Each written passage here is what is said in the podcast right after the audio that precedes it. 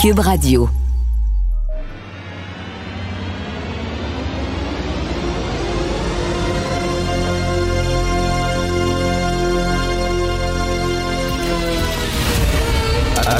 Attention, cette émission est laissée à la discrétion de l'auditeur. Les propos et les opinions peuvent choquer. Peuvent choquer. Oreilles sensibles s'abstenir. Richard Martineau. Martino. Un animateur pas comme les autres. Richard Martineau. Cube Radio. Bon vendredi. Merci d'écouter Cube Radio. Quelle semaine, non mais quelle semaine. Avec la farce monumentale du troisième lien et puis une motion en chambre pour euh, statuer que des femmes sont des femmes. Quand même qu'il ne faut pas enlever le mot femme des projets de loi comme le demandaient deux députés du Parti libéral. On est rendu là. On est rendu là. On a des motions pour garder le mot femme dans des projets de loi. Écoutez, j'ai je vais vous lire quelque chose, vous allez penser que c'est faux, vous allez penser que c'est fake, que j'ai inventé ça. C'est vrai, c'est un, collègue de radio de, de, Québec, Dominique Moret de Choix Radio X, qui a sorti ça, et puis bon, il m'a envoyé le dossier. C'est un dossier de perspective de Santé publique Canada. Perspective sur les changements climatiques et la santé publique au Canada. C'est un fascicule, un dossier sur les changements climatiques, très sérieux. Et euh, c'est surréaliste. C'est quand on vous dit que les woke sont rendus partout. Écoutez bien ça. Je vais vous citer des extraits de ce dossier-là et je vous le jure que c'est un vrai dossier. Alors voilà.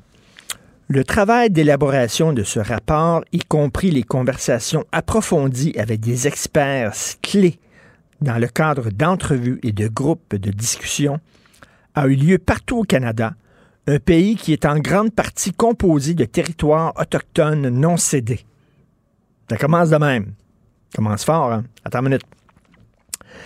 Aussi, les auteurs du rapport qui s'identifient tous comme des colons blancs sont reconnaissants de vivre et de travailler sur des territoires traditionnels de divers peuples autochtones. Une minute, là. Les auteurs du rapport qui s'identifient tous comme des colons blancs sont reconnaissants de vivre et de travailler sur des territoires traditionnels autochtones. Nous reconnaissons que nous sommes des occupants non invités des territoires qui contribuent en raison de notre identité aux multiples manifestations du colonialisme, du peuplement dans nos sociétés. Christy, c'est un dossier de Santé publique Canada.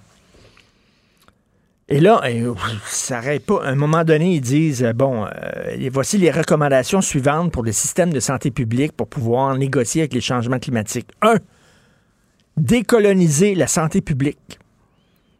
Et oui, la santé publique, elle est colonisée. Et attendez, là. Voici un autre extrait de ce dossier surréaliste. Nous devons tous trouver des façons d'accorder une place centrale aux perspectives des Noirs, des Autochtones et des populations de l'hémisphère sud. Ce sont des façons fondamentales d'être et de créer des liens qui sont essentiels. Au fondement des modes d'être et de savoir des Autochtones, des Noirs, des Ubuntu et d'autres encore, se trouve une vision du monde relationnelle, tandis que les méthodes occidentales d'acquisition du savoir sont essentiellement transactionnelles. Qu'est-ce que ça a à voir avec les changements climatiques? Ils disent qu'il faut s'inspirer de la façon dont vivent les Noirs, les Autochtones et les populations de l'hémisphère du Sud, parce que les autres sont relationnels, alors que nous autres, on est transactionnels et que nous sommes des colons blancs et que nous avons colonisé des territoires où on n'était pas invités. C'est vraiment n'importe quoi. C'est le, le, le bluggy-boulga woke qui est maintenant dans les dossiers officiels du gouvernement du Canada. Ça, ça, finit bien la semaine. Joignez-vous à la discussion. Appelez ou textez le 187 Cube Radio 1877 827 2346. Cette affaire qui est complètement tirée d'un film d'espionnage, pourquoi c'est vraiment intéressant? On peut pas dire l'inverse. Donc, la drogue, c'est non. Un journaliste d'enquête, pas comme les autres. Félix Séguin. Félix, tu veux nous parler de la moins bonne idée de la pandémie, c'est quoi ça? Écoute, c'est euh, quelque chose dont je n'avais jamais entendu parler et là, euh, par le biais d'Antoine Lacroix dans le journal de Montréal, enfin, on connaît un peu plus de détails sur un jeune homme qui s'appelle Gino Rouleau. Je t'explique un peu l'idée de Gino Rouleau pendant la pandémie et je te décris l'individu. Gino Rouleau est un prestataire de l'aide sociale. Il demeure à Varennes et il a eu cette idée, ma foi, que l'on pourrait qualifier brillante si on est dans le clan de ceux qui ne pensent pas super loin avant de porter action. Il intente des poursuites judiciaires contre un peu tout le monde et n'importe qui parce qu'il refuse de porter le masque quand il est obligatoire en public. En fait, quand il l'était. Alors, tu te rappelles, bien sûr, c'est pas si loin, mais on dirait que ça fait un siècle. Euh, au plus fort de la pandémie, les mesures sanitaires au Québec nous ordonnaient de porter un masque dans les pharmacies, les épiceries. Bref, je n'énumérerai pas, mais à toute fin pratique lorsqu'on est en, euh, public dans, dans des endroits euh, un peu plus clos. Alors, voilà que entre 2020 et 2022, M. Rouleau s'est rendu dans des pharmacies, dans des épiceries, des concessionnaires automobiles, des banques, des commerces. Euh, et là, quand il arrivait là-bas, il ne se masquait pas. Il narguait un peu, en tout cas, selon ce qui a été entendu au Palais de justice de Montréal, il narguait un peu les employés, il se filmait chaque fois, puis et, et là, donc, il se faisait expulser. Et la stratégie, en fait, c'est que quand il se faisait expulser tout de suite, il s'adressait à la Cour des petites créances et il réclamait 15 000 C'est le montant maximal maintenant qui est permis à la Cour des petites créances. 15 000 pour humiliation qu'il aurait vécu. Et à chaque fois, il précisait, selon l'article d'Antoine, qu'il était ouvert à toutes les propositions en médiation. Il a fait ça 45 fois. Ben voyons, c'est ce qu'on appelle, c'est ce qu'on appelle un plaideur quérulent, c'est ça l'expression? Un quérulent, oui. entre autres, oui, euh, mais mais la quérulence, c'est une chose, c'est-à-dire que euh, on, on, revient souvent devant le système de justice pour se plaindre de tout et n'importe quoi. Lui, il a décidé de se jouer du système de justice et de s'amuser avec pour son propre profit. Un peu, je te dis, c'est un peu comme s'il avait un peu détrousser le système de justice. En même, temps, en même temps, devant des gens comme ça, euh, tu dis, euh, tu sais, il y, a une forme d'intelligence. C'est un petit wise. Là. Il a vu un trou en disant, hey, moi, je vais utiliser ce trou-là, cette faille-là, pour me faire un petit peu d'argent. Ouais, sauf que regarde bien ce que le juge a dit. D'abord, il a jamais, parce que là, lui, c'est lui qui est devant le tribunal maintenant pour tout ce qu'il a fait et tout l'argent qu'il a tenté de soutirer. Alors, euh, sa condition médicale en question, là, qui l'autorisait à ne pas porter de masque, il n'a jamais prouvé le bien fondé de sa, condition. Euh, et il, il s'est entêté à ne jamais révéler au tribunal quelle était cette condition dont il souffre. Alors ça, on dirait, première erreur. Le magistrat qui est en train de juger note un, caractère égoïste, égocentrique, narcissique, véritable casse-pied, au lieu de faire preuve de collaboration et de souplesse avec les préposés à l'accueil des palais de justice, les constables spéciaux qui avaient mission d'appliquer les règles. Il dénonce Gino Rouleau comme utilisant un stratagème.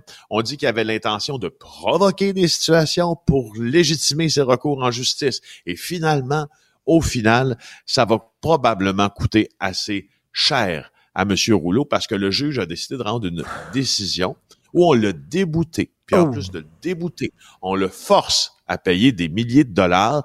Alors voici ce que ça va lui coûter. Il va devoir payer près de 2000 dollars au procureur général du Québec, près de 1500 un dépanneur, 1000 dollars à marché au marché express, 640 à la ville de Montréal.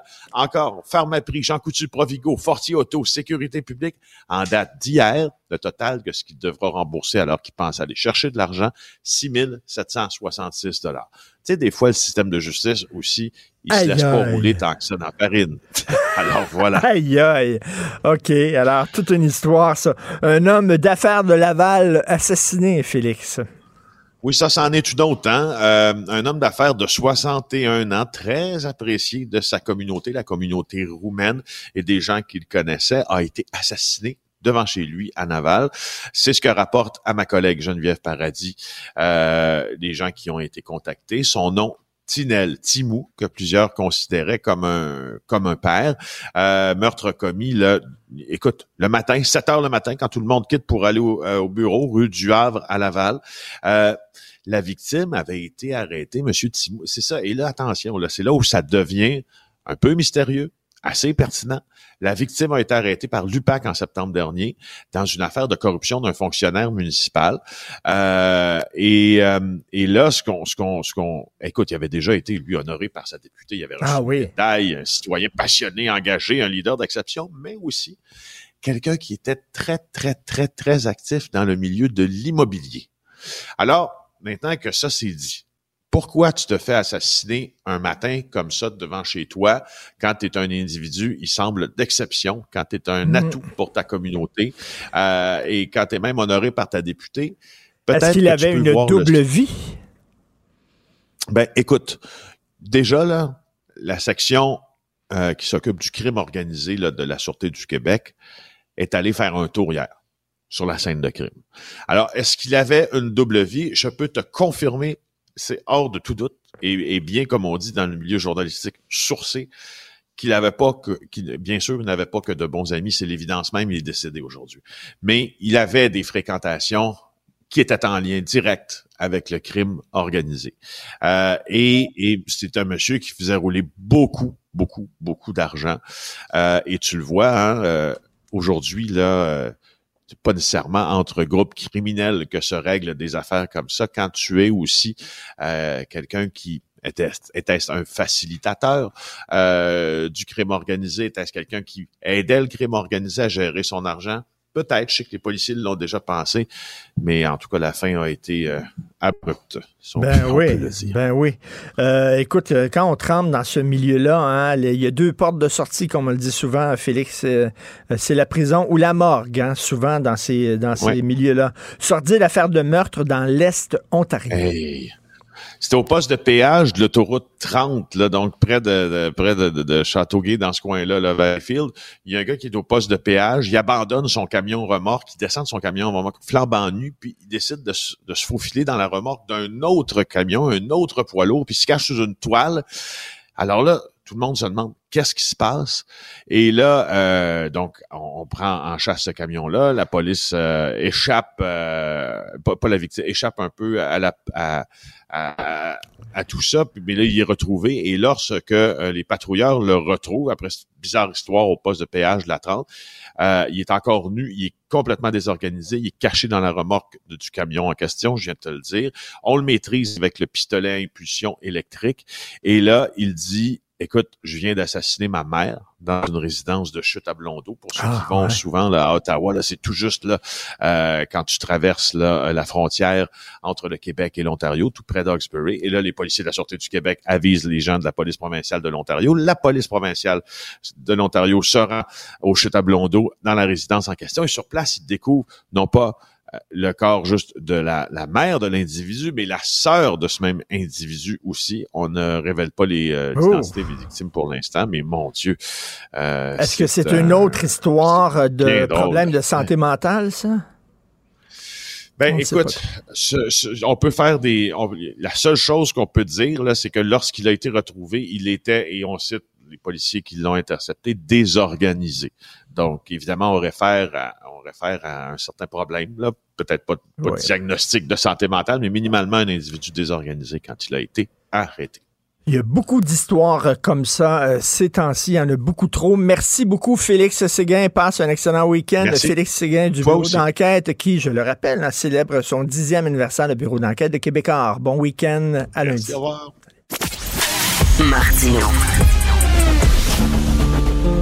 Le parrain de l'actualité.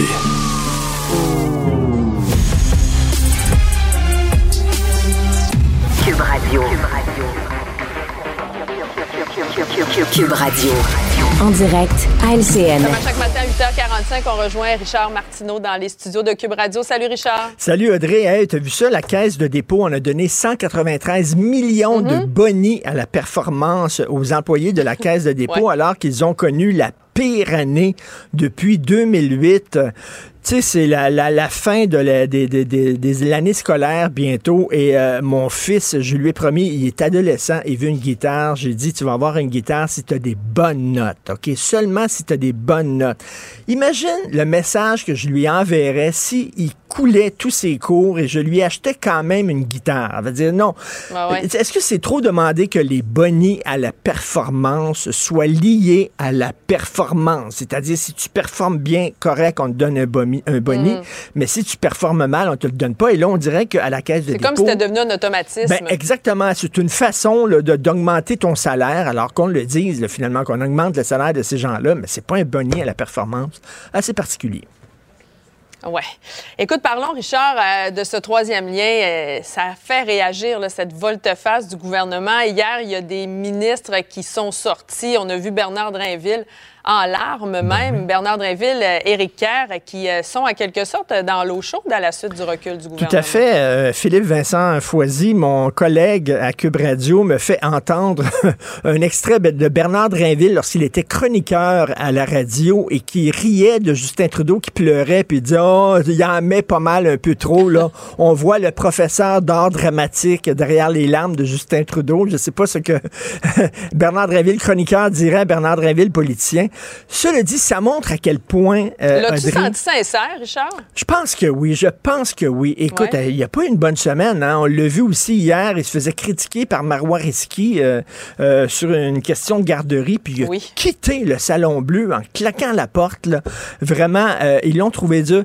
Ça montre à quel point la politique, c'est pas facile. Hein. ton chef te dit tu vas aller au front, tu vas défendre un projet. Tu dis chef, mhm. oui, chef. Et là, tu pars avec ta baïonnette et tu montes la colline et tu te bats contre vents et marées, bec et ongles et tout ça. Et là, pendant que ton chef est en train de boire du thé dans son bureau. Toi, tu es là sur le front et tout ça. Et là, eux autres décident de changer de stratégie et tu te retrouves gros gens comme devant avec ta réputation en pièces, ta crédibilité amochée. Et euh, on a vu des Martine Biron, des Éric Kerr. D'ailleurs, j'ai un collègue ici, Jean-Denis Scott de Cube Radio, qui l'appelle Éric Précaire. je la trouve très drôle. Euh, Bernard Drainville, Caroline Saint-Hilaire, lorsqu'elle était candidate aussi, hein, qui était contre le troisième lien lorsqu'elle était chroniqueuse, mais après ça, est devenue pour le troisième lien lorsqu'elle était candidate à la CAQ pas évident pour ces gens-là. Euh, Éric Kerr, la question, c'est comment il va falloir, comment il va se regarder dans le miroir? Euh, quand même, il avait mis son siège en jeu. Il avait dit qu'elle allait se battre jusqu'à sa dernière goutte de sang, etc. Et là, qui tourne comme ça euh, en disant, ben, oh, c'est fini, on met ça sous le tapis, puis on regarde en l'avant.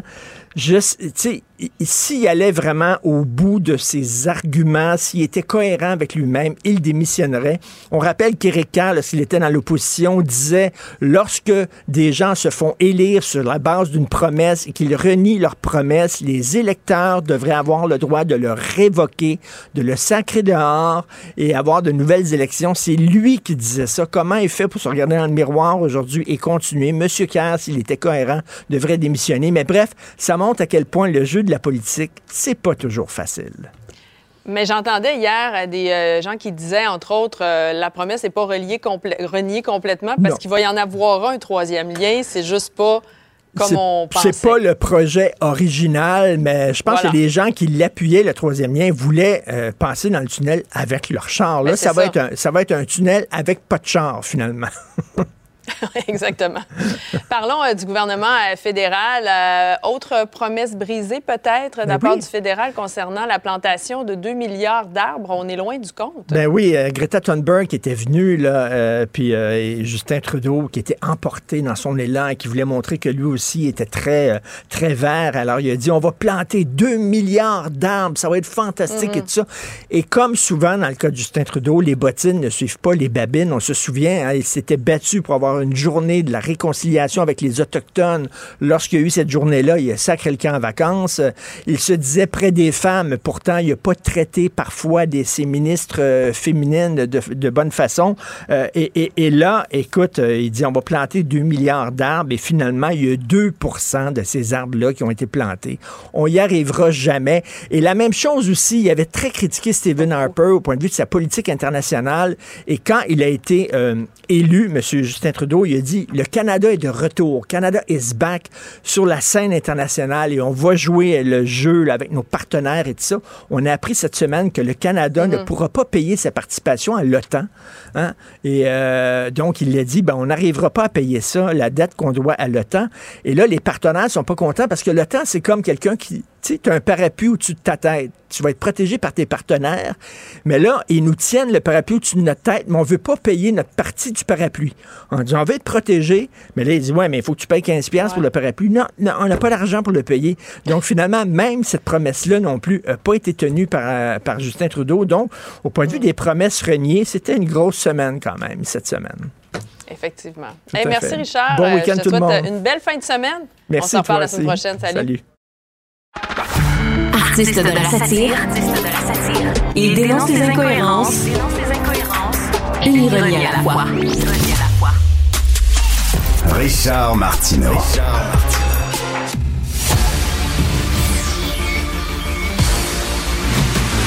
Jean-François Lisée, On va juste dire qu'on est d'accord. Thomas Mulcair. Je te donne 100% raison. La rencontre. C'est vraiment une gaffe majeure. Tu viens de changer de position. Ce qui est bon pour Pitou est bon pour Minou. La rencontre. Lisée.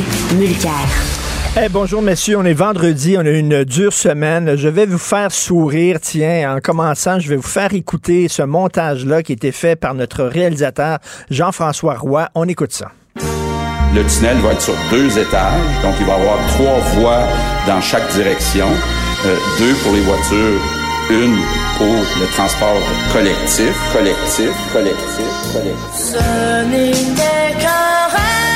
aucune excuse pour reculer sur cet engagement-là. Et là-dessus, je mets mon siège en Un tunnel, centre-ville à centre-ville. Réduire ce flux de circulation, d'augmenter l'attractivité. Le troisième lien, c'est important pour la capitale nationale. Lâchez-moi avec les GES. Lâchez-moi avec le troisième lien.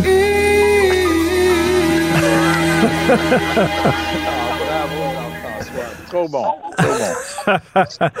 Aïe, aïe, quand même. La, la chanson est très, très, très bon choix de chanson. Très bon choix de chanson. Extraordinaire. Non, mais ce que- ce qu'on manque dans ce, ce récit, c'est ce que Drainville a fait en fin de journée, parce qu'il y a un, Oui. un item Oui. à l'agenda à l'Assemblée nationale qu'on appelle les débats de fin de séance. Tu peux interpeller un ministre sur une question du jour. Alors, Drainville était face à Marois Risky, qui laisse pas sa place. OK? Risky, euh, c'est un avocat chevronné, très respecté, puis est-ce que je peux juste dire vraiment bright et vite sur ses patins? Oui. Alors, évidemment, ils étaient en train de discuter un truc d'éducation, son domaine. Bon, euh, combien on doit payer pour euh, à, à l'heure du lunch dans les écoles de la Couronne Nord? Euh, pas de quoi fouetter un choix, un, ch- un choix, un chat. Mais pauvre Drainville, il pète une coche.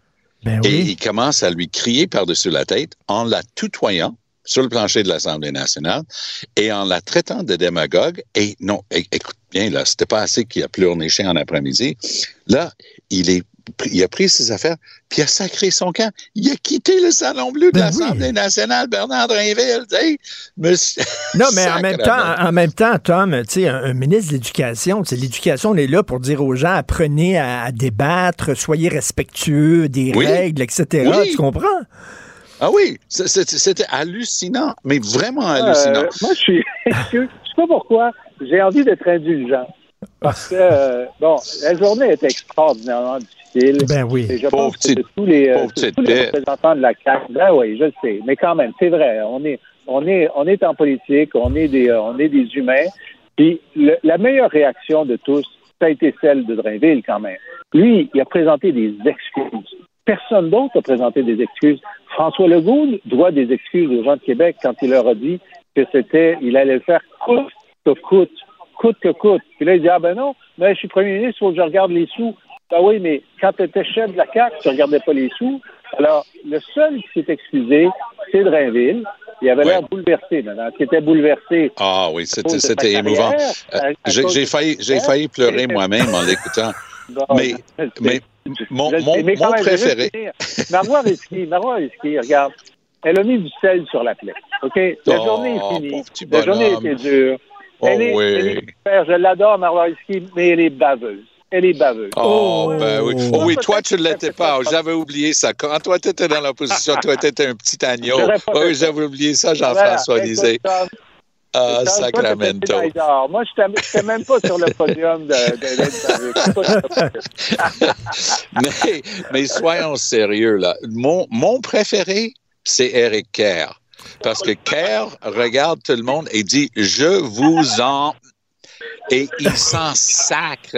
Il dit, je, je m'accroche, je reste là, je vous ai menti en pleine face, j'allais me battre jusqu'à ma Ah. dernière goutte de sang, puis c'est pas moi qui invente une exagération, c'est lui qui a dit ça mot à mot. Et Tom, Et là- Tom, ça va te faire rigoler. J'ai un collègue ici qui l'appelle Éric Précaire. Mais il est tout sauf, il Le s'en sac. le- gars, problème- il regarde son salaire pour les trois prochains. Jean-François. Oui. Oui, vas-y. Oui, s'il était précaire, on serait dans une situation politique normale. Mais là, écoute, toi, la parole n'a plus aucune valeur en politique Exact. selon la CAQ. Tu sais, il y a un moment où tu dis, bon, c'est vrai qu'on ne peut pas réaliser toutes nos promesses, c'est vrai que des fois, les choses changent. Mais là, quand tu dis, dans aucun cas de figure, je ne vais accepter que ça ne soit pas fait, je mets mon siège en jeu, je vais, je vais saigner jusqu'à mon- à ma dernière goutte. Là, écoute, tu as vraiment donné ta parole. Et Ouais. si le premier Mais- ministre était, avait un peu plus de hauteur de vue, comme, euh, comme Kerr ne voulait pas démissionner, il a dit, écoute, il, en faut, il faut qu'il y en ait un qui paye.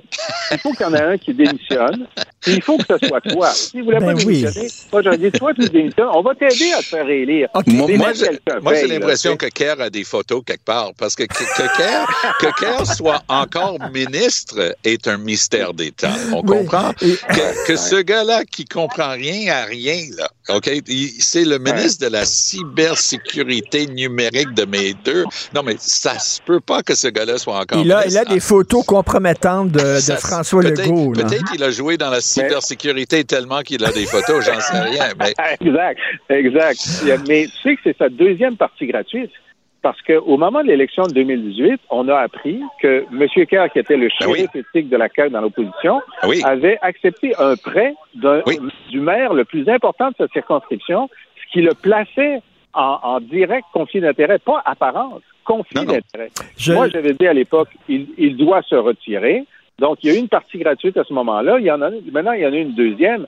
Là, franchement, il y a, il y a Ben plus, y a plus Mais, de mais fond, l'ami là. Antoine Robitaille, au tout début de la carrière de Kerr, notre ami Antoine Robitaille a révélé que le curriculum vitae qu'il a sorti pendant sa toute première élection, il- il- il- c'était un, un tissu de- d'invention. Et, vous deux, par contre, là, cela dit, la décision finalement de faire seulement un tunnel pour le transport collectif, votre feeling, est-ce que les gens sont d'accord avec ça? Est-ce que les gens disent, bon, là, finalement, on est dans la bonne direction? Pas, pas en tout. Et en plus, c'est un mensonge d'État. Puis en plus, ça va prendre 15 ans à réaliser ça. Puis les études qui disent, ah oui, une petite baisse pendant la pandémie, on fait plus un lien. Hey, Richard, c'est Jean-François qui a dit ça l'autre jour, puis il avait entièrement raison. Le temps que ce truc-là se réalise, les transports, pas juste ton Tesla ou ton Volkswagen électrique, les transports lourds, les, autobus scolaires, tout ça, ça va être électrifié. Il y aura z- zéro euh, gaz à effet de serre, donc net zéro. Pourquoi diantre dire au gars qui a une usine, un, un petit, un petit atelier, puis doit livrer quelque chose à la Davy, il va encore se taper des vingtaines de kilomètres pour aller sur un pont en décrépitude. Rappelle-toi combien de temps ça a pris entre le temps qu'on réalise que le pont Champlain était devenu un danger et le temps qu'on on le remplace, ça a pris deux ans. On dit snap, let's go, on démolit ce truc-là. Il faut d'urgence construire quelque chose d'autre. La même chose risque de se produire pour où et où le, le pont de Québec ou le pont De, euh, de- Pierre de toute façon, euh, d'ici ce temps-là, on va travailler dans le métavers. C'est ça, exact. Je l'avais oublié. métavers, Lévis, Québec. Ben oui. Oui, c'est ça. Les, bateaux construits à la Davy vont flotter dans le métavers. Euh, et à vous deux, bon, je vais. Jean-François. non, mais je vais, je, vais, je vais répondre à ta question. euh, euh, je, je vais t'appeler Raymond. Je sais pas pourquoi. écoute, j'ai j'ai regardé attentivement les documents qui ont été déposés hier par Mme Guilbeault pour Oui. voir où est-ce que c'était écrit qu'il y avait euh, suffisamment de gens amoureux du transport en commun à Lévis et à Québec pour prendre tunnel euh, de transport en commun Oui. ça n'existe nulle part. Ils disent que dans la meilleure hypothèse, une fois qu'il va y avoir le tramway puis euh, un certain nombre Oui. d'autres choses, euh, ça va augmenter de 5 à 10% l'achalandage de la totalité des transports en commun. Mais ils disent pas que c'est le cas pour le tunnel. Ils disent qu'il faut leur faire des études. Alors écoute bien, d'après moi, là, on est à l'étape, on fait semblant qu'on veut un tunnel de transport en commun. L'an prochain, il va y avoir une étude qui va dire qu'on n'en a pas besoin, puis ensuite, ça va être fini. Mais le, collègue, un autre collègue, OK, euh, Dr. Barrett, l'autre soir, il a sorti quelque chose qui, qui, me tire les prunes depuis. Il a dit, regarde, le fédéral exige que ce soit zéro euh, gaz à effet de serre ou juste pour du transport collectif s'il veut contribuer. Puis la contribution fédérale, sauf erreur, peut monter jusqu'à 40 Ça, c'est un gros chèque de paie. On se comprend, là? Alors, si le fédéral, justement, a cette exigence-là, quoi de mieux que d'annoncer que c'est juste du transport collectif, puis une fois que tu as eu l'argent de Ottawa, ben là, tu t'amuses à faire ce que tu veux. Euh, euh, Monsieur Labombe, l'ancien maire de Québec qui est rendu chroniqueur à la presse, dit ça se fera pas ça se fera pas. La prochaine étape, c'est qu'ils vont totalement tirer la plug complètement sur ce projet-là. Est-ce que vous êtes d'accord, Jean-François? Tu sembles euh, opiner. Oui, mais c'était sa thèse de Régis depuis le début, que c'était une énorme arnaque pour attirer des votes. Et je pense qu'il, moi, j'ai dit, je pense qu'il y, a quelque chose. Il y a quelque chose que compris. Et j'avais vu, là, dans un huitième paragraphe d'un long article, il y a à peu près deux ans, un conseiller anonyme de Legault qui avait dit, vous savez, on n'est pas stupide à temps plein. Là, je dis,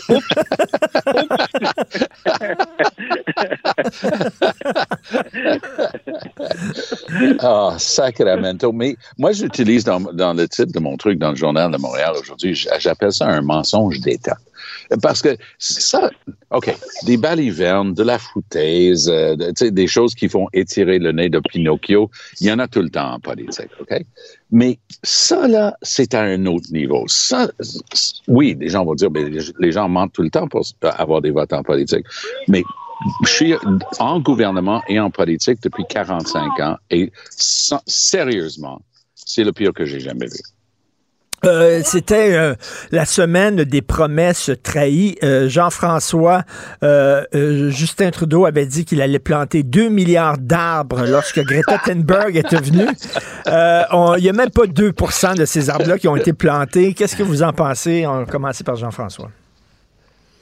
Ben, écoute, c'est tellement, c'est tellement dommage parce que j'ai ma chronique dans le devoir, c'est pour la journée de la Terre du 22 avril, puis les, études n'arrêtent pas de s'empiler pour nous dire que si on veut réduire la température dans les villes qui va devenir intenable, réduire le nombre de morts pendant les canicules, réduire l'énergie qu'on utilise pour la climatisation, il faut planter des arbres. Alors, mais il ne faut pas juste les annoncer, il faut les planter. Et, je trouve que c'est quand même, tu sais, on peut dire, vous savez, euh, renouveler un passeport avec la technologie, tout ça, c'est un peu compliqué, mais planter un arbre, on sait le faire depuis plusieurs dizaines de millénaires. Alors pourquoi ils n'y arrivent pas? Là, j'avoue que là, j'ai pas de réponse à ça. Ça dépasse de l'incompétence. Ben, en fait, c'est aussi une, question de pure mauvaise foi. Ça, c'était une invention en, amont de l'élection de 2019. Et moi, je suis le président du conseil d'administration du Jour de la Terre Canada. Et c'est Jour de la Terre demain. Et je peux juste te dire que, nous, on, devient partenaire euh, parfois avec des, des gouvernements, des, des, organismes et ainsi de suite. Puis tu sais quoi? Jean-François a raison c'est pas si compliqué que ça de planter un arbre, mais de planifier la, plantation de, de, de, milliards avec un S d'arbres, évidemment, ça prenait quelque chose de sérieux, une structure, une organisation, mais ils ont rien du tout. C'était du pur bullshit à l'aube d'une élection. Et Trudeau maîtrise l'art de, de, faire ce genre de choses-là. En termes de communication, il, il, est vraiment extraordinaire. Mais là, ce qui commence à arriver comme une roche sur sa tête, c'est, garde là, t'es pas capable de gérer le chiffre du soir dans un Burger King. tu, tu sais pas du tout gérer le. Tu sais, aller à l'international, montrer tes chaussettes, euh, ben ben se pavaner, extraordinaire. Mais là, là, il a augmenté de 31% la taille de la fonction publique en sept ans et demi. Allô? Pense à ça une seconde là. Il a augmenté le nombre de fonds-fonds à Ottawa de 31% en sept ans et demi. Il n'y a rien qui marche il va falloir qu'ils nous disent quand est-ce qu'ils sont en grève et qu'est-ce que ça change pour la livraison des passeports. Est-ce que c'est plus vite quand ils sont en grève parce que c'est les gestionnaires qui les font? C'est de la folie furieuse, euh, la gestion à Ottawa. Et les arbres, ça devient une espèce de exemple ultime. C'est ça, c'est symbolique, oui. Il le voulait un symbole de, de son engagement envers l'environnement, mais c'est un symbole de son inaptitude. Exactement, il est seulement dans le symbolique. Jean-François, on sait que, bon, il faut attirer, on attire des mouches avec du miel, on sait que, bon, il faut donner quelques subventions pour attirer les entreprises ici. Mais là, on vient de donner 13 milliards de dollars à Volkswagen, à Volkswagen, pour les attirer euh, en Ontario pour une usine de batterie. Qu'est-ce que tu en penses? 1 milliard 300 millions par année pendant 10 ans. C'est incroyable. pourquoi tu la bâtis pas tout seul, l'usine? Ben, ben oui. Il faut mettre 13 milliards. bâtir une usine de 13 milliards. Je veux dire, c'est sûr que leur justification, c'est que s'ils étaient allés aux États-Unis, ils auraient eu la même somme. Il y a un moment où tu te dis, écoute, peut-être qu'à ce prix-là, on n'en a pas besoin. Tu te souviens quand Amazon euh, faisait les, enchères dans toutes les villes nord-américaines ben pour avoir son ben deuxième euh, ben social et que tout le monde mettait des milliards? Puis Régis Labombe, pour le citer, Régis, il dit, on n'en a pas besoin. On veut même pas être candidat. Ça coûte trop cher. Ils vont venir prendre des emplois qu'on a besoin pour les autres. Exactement. Alors, peut-être que ah avait raison de ne pas le prendre parce qu'on n'a pas les moyens de, de, de, payer pour une usine qui, qui, qui, nous coûte la peau des fesses. Je veux dire, c'est fou. Non, ils, viennent de gagner à la loterie. D'ailleurs, leur nouvelle campagne publicitaire, ça va être Volkswagen. Das Lotto. non, mais 13 milliards de... On a calculé, les journalistes ont calculé, c'est 4 millions de dollars par job créé. Non, mais c'est fou. Ça aurait été moins cher de leur donner un million chacun. Ben oui. non, mais c'est totalement ça. Et, et, et, et, François-Philippe Champagne, il y avait une rumeur, tu sais, je, je m'émère encore pas mal avec du monde euh, du côté libéral à Québec, tu sais, les gens me racontent leur, leur truc inside, puis il y avait une sorte de, de ralliement pour essayer d'aller recruter euh, Champagne comme futur chef du Parti libéral du Québec. Est-ce que je peux juste te dire qu'après avoir donné 13 milliards de dollars, et, mais il, se félicite, là, a great day for Canada, ce genre de choses. Il, est super, hyper content. 13 milliards pour St. Thomas en Ontario. Ding, ding, ding, ding. Mm. Bye bye la carrière en politique québécoise. Hein? Ça, c'est. Christian, euh, Christian a fait son, un un discours à Washington. Elle en avait fait un dont on avait beaucoup parlé euh, il y a plusieurs mois. Elle en a fait un autre récemment en disant justement que euh, le fait que le, gouvernement Biden a donné des subventions aussi gargantuesques pour les nouvelles technologies, que le Canada a été obligé de faire la même chose, que l'Europe est obligée de faire la même chose. On a un genre de, course, de, course à la subvention qui est mauvais pour, euh, pour, pour nos économies, pour nos budgets, ben etc. Parce que là, euh, évidemment, les, toutes les compagnies sont mortes de rire parce qu'ils vont magasiner dans un pays. Ben, c'est sûr. Et d'ailleurs, l'entente, l'entente avec Volkswagen a dit si, les, si Biden change, change d'avis puis retire sa subvention, tu l'auras pas ici non plus. Ça, j'ai trouvé ça au moins euh, habile, euh, prudent de mettre là. Mais effectivement, c'est la faute de Biden. Mais ce qui est intéressant en plus, ça, c'est une usine. On va faire des batteries, évidemment, avec la technologie qui existe au lithium. Juste pour donner une idée de l'ampleur de l'usine, c'est 40 terrains de football. OK, pense à ça une seconde. ça va être de loin la plus grosse usine au Canada, 40 terrains de football, mais la technologie des batteries au lithium, là, c'est à la veille d'être remplacé parce que les Chinois viennent de développer quelque chose de beaucoup moins cher et beaucoup plus efficace qui s'appelle une batterie au sodium, le sel. Eh et ça, ça, va marcher, mais ça va prendre quelques années que ce soit euh, sur le marché. Juste le temps que l'usine se fasse, ça va probablement être pour construire quelque chose dont la technologie est désuète. C'est brillant. C'est absolument brillant. Way to go, ministre Champagne. En terminant, euh, Tom, euh, je te donne la parole et après ça, Jean-François, pour réagir. Tu trouves que Justin Trudeau est un briseur de grève. Ben oui, mais c'est intéressant parce que je peux vous dire que ça nous faisait suer. Quand il était élu, il, s'est vraiment fendu en quatre pour aller recruter, sudoyer, être ami avec le Conseil canadien du travail, toute la gang qui était très proche du NPD auparavant. Puis lui, il était contre les briseurs de grève, il était contre les scabs, les, travailleurs de remplacement et tout ça. Il avait adopté, parce qu'il est bon là-dedans aussi, il adopte, il sait adopter la terminologie d'un truc, que ce soit en environnement ou en travail. Puis ça, ça faisait mal au NPD. Et euh, parce qu'il a vraiment bien fait ça. Mais là, ce, que le gouvernement fédéral est en train de faire, ils écrivent aux employés disant, écoute, ta, gang a beau être en grève, mais si toi, tu es en télétravail, on le dirait à personne, mais tu vas être payé ton plein salaire. Ding, ding, ding, ding. Y en a, devine combien qui, sont à la maison en train de travailler. Moi, j'ai juste hâte de découvrir la gang qui sont venus chercher, faire leurs quatre heures, chercher leur paye de leur syndicat, puis sont allés faire une journée complète en télétravail. Je suis certain qu'il va en avoir. Jean-François.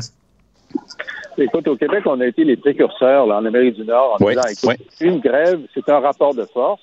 Le local, c'est un rapport de force. Les deux parties ont le droit d'utiliser ce rapport de force. Mais là, il y en a un qui triche et qui utilise des travailleurs à distance. Ben, là, on brise le rapport de force. C'est pas ça le principe. Et, euh, et donc, nous, on a, on a, fait en sorte que ce soit comme ça. Au Canada, non. effectivement, c'est un genre de double langage. Soit tu respectes le droit de grève, puis, à un moment donné, si tu penses que c'est trop dur pour l'économie, tu votes une loi spéciale. Mais c'est genre d'entre-deux où tu utilises le télétravail pour euh, contourner la grève, ce n'est pas, euh, c'est pas réglo. C'est pas non, C'est bien dit. Tu ne respectes pas le, droit de grève. Non, c'est, c'est, pas acceptable. mais, et ça contredit complètement son ouverture. Mais c'était une longue semaine. Là, on peut se souhaiter un bon vendredi. Vous avez travaillé très fort. Mérité. Vous avez été très bien mérité. Merci beaucoup. Bon week-end à vous deux. bon week-end. Si vous voulez lire les commentaires de Jean-François Lisée sur l'actualité, vous abonnez à son excellent balado, entre autres, où il revient sur les grandes dates de l'histoire du Québec avec son humour légendaire. Allez sur la boîte Joignez-vous à la discussion. Appelez ou textez le 187 Cube Radio 1877 827 2346. J'ai sursauté l'autre jour en lisant Aurélie Langto dans Le Devoir, la chroniqueuse du Devoir, le 7 avril dernier. Elle écrivait sur les drag queens et sur le backlash anti-drag queen et tout ça. Et elle s'inquiétait de la montée de l'extrême droite. Et pour elle, justement, la preuve que l'extrême droite était en hausse au Québec, c'était entre autres euh, l'arrivée euh, du, euh, du groupe féministe pour les droits des femmes du Québec, PDF Québec. Attends une là. Associé PDF Québec, c'est un groupe que j'aime beaucoup. C'est une association qui défend euh, les droits des femmes, de toutes les femmes. Les associés à l'extrême droite, vraiment. Alors, nous allons parler avec Mme Athéna Davis, qui est autrice, qui est au, conseillère syndicale et membre du comité euh, GPA, Grossesse pour autrui, de PDF Québec. Bonjour, Mme Davis. Bonjour, M. Martineau. Alors, vous aussi, j'imagine, vous avez un peu euh, sursauté en lisant que PDF Québec est un groupe d'extrême droite?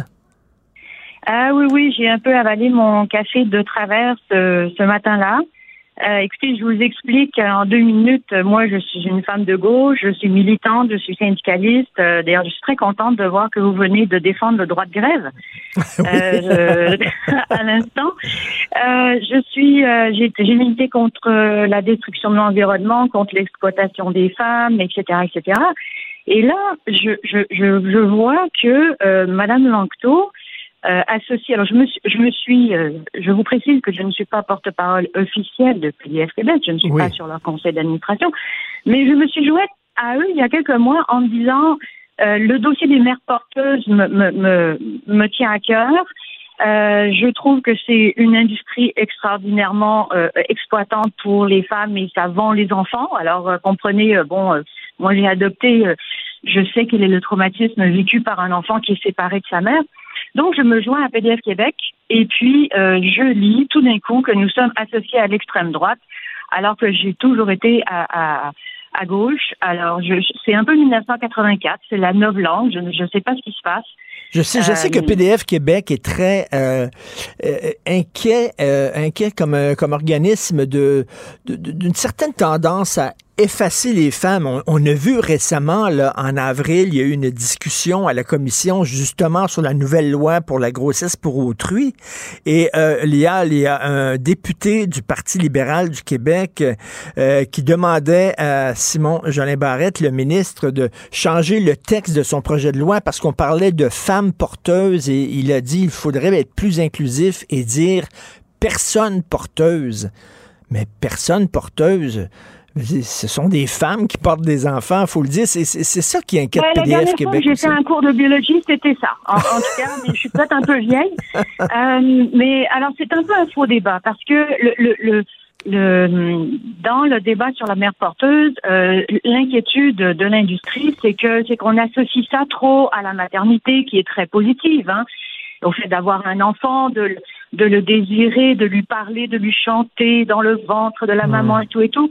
Donc, on essaye de changer les termes pour, en réalité, déshumaniser la pratique. Alors, on est passé de mère porteuse à femme porteuse. Ensuite, on veut passer à personne porteuse en prétendant que c'est inclusif. Mais en fait, c'est un terme pour déshumaniser la pratique. Figurez-vous qu'après personne porteuse, euh, le prochain terme, c'est la gestationnaire. Et j'ai vu quelque part, je vous avoue que je ne j'ai pas j'ai pas retrouvé ma source, mais j'ai même vu quelque part qu'on allait parler de, de, de, ça comme un utérus validé. Alors là, on est on, on est en, complète dystopie. Mais je suis contente, euh, hier, l'Assemblée nationale du Québec a passé une motion, hein, vous l'avez vu passer? Oui, puis on va euh, recevoir le ministre Simon Jeanin Barrette un peu plus tard dans l'émission, une motion qui disait il ne faut pas faire disparaître le mot femme des projets de loi. Euh, mais, mais parce que euh, parce que là, si tout le monde peut être une femme, si les hommes qui se disent femmes peuvent aller dans des prisons pour femmes, si les hommes qui se disent femmes peuvent aller dans des compétitions pour femmes, euh, euh, si maintenant on dit plus femme, euh, on dit euh, personne avec un utérus, et dans certains pays on voile les femmes, on masque les femmes, on dirait qu'on est dans une entreprise d'effacement des femmes. Et je pense que c'est ça PDF Québec qui dit ben écoutez là, les femmes existent, elles ont leur place, et c'est pas être d'extrême droite de dire ça, Madame Davis. Exactement. Euh, je, je, pense que euh, il y a une, une volonté de, de, faire disparaître euh, le, le, la notion de sexe, la notion de sexe biologique.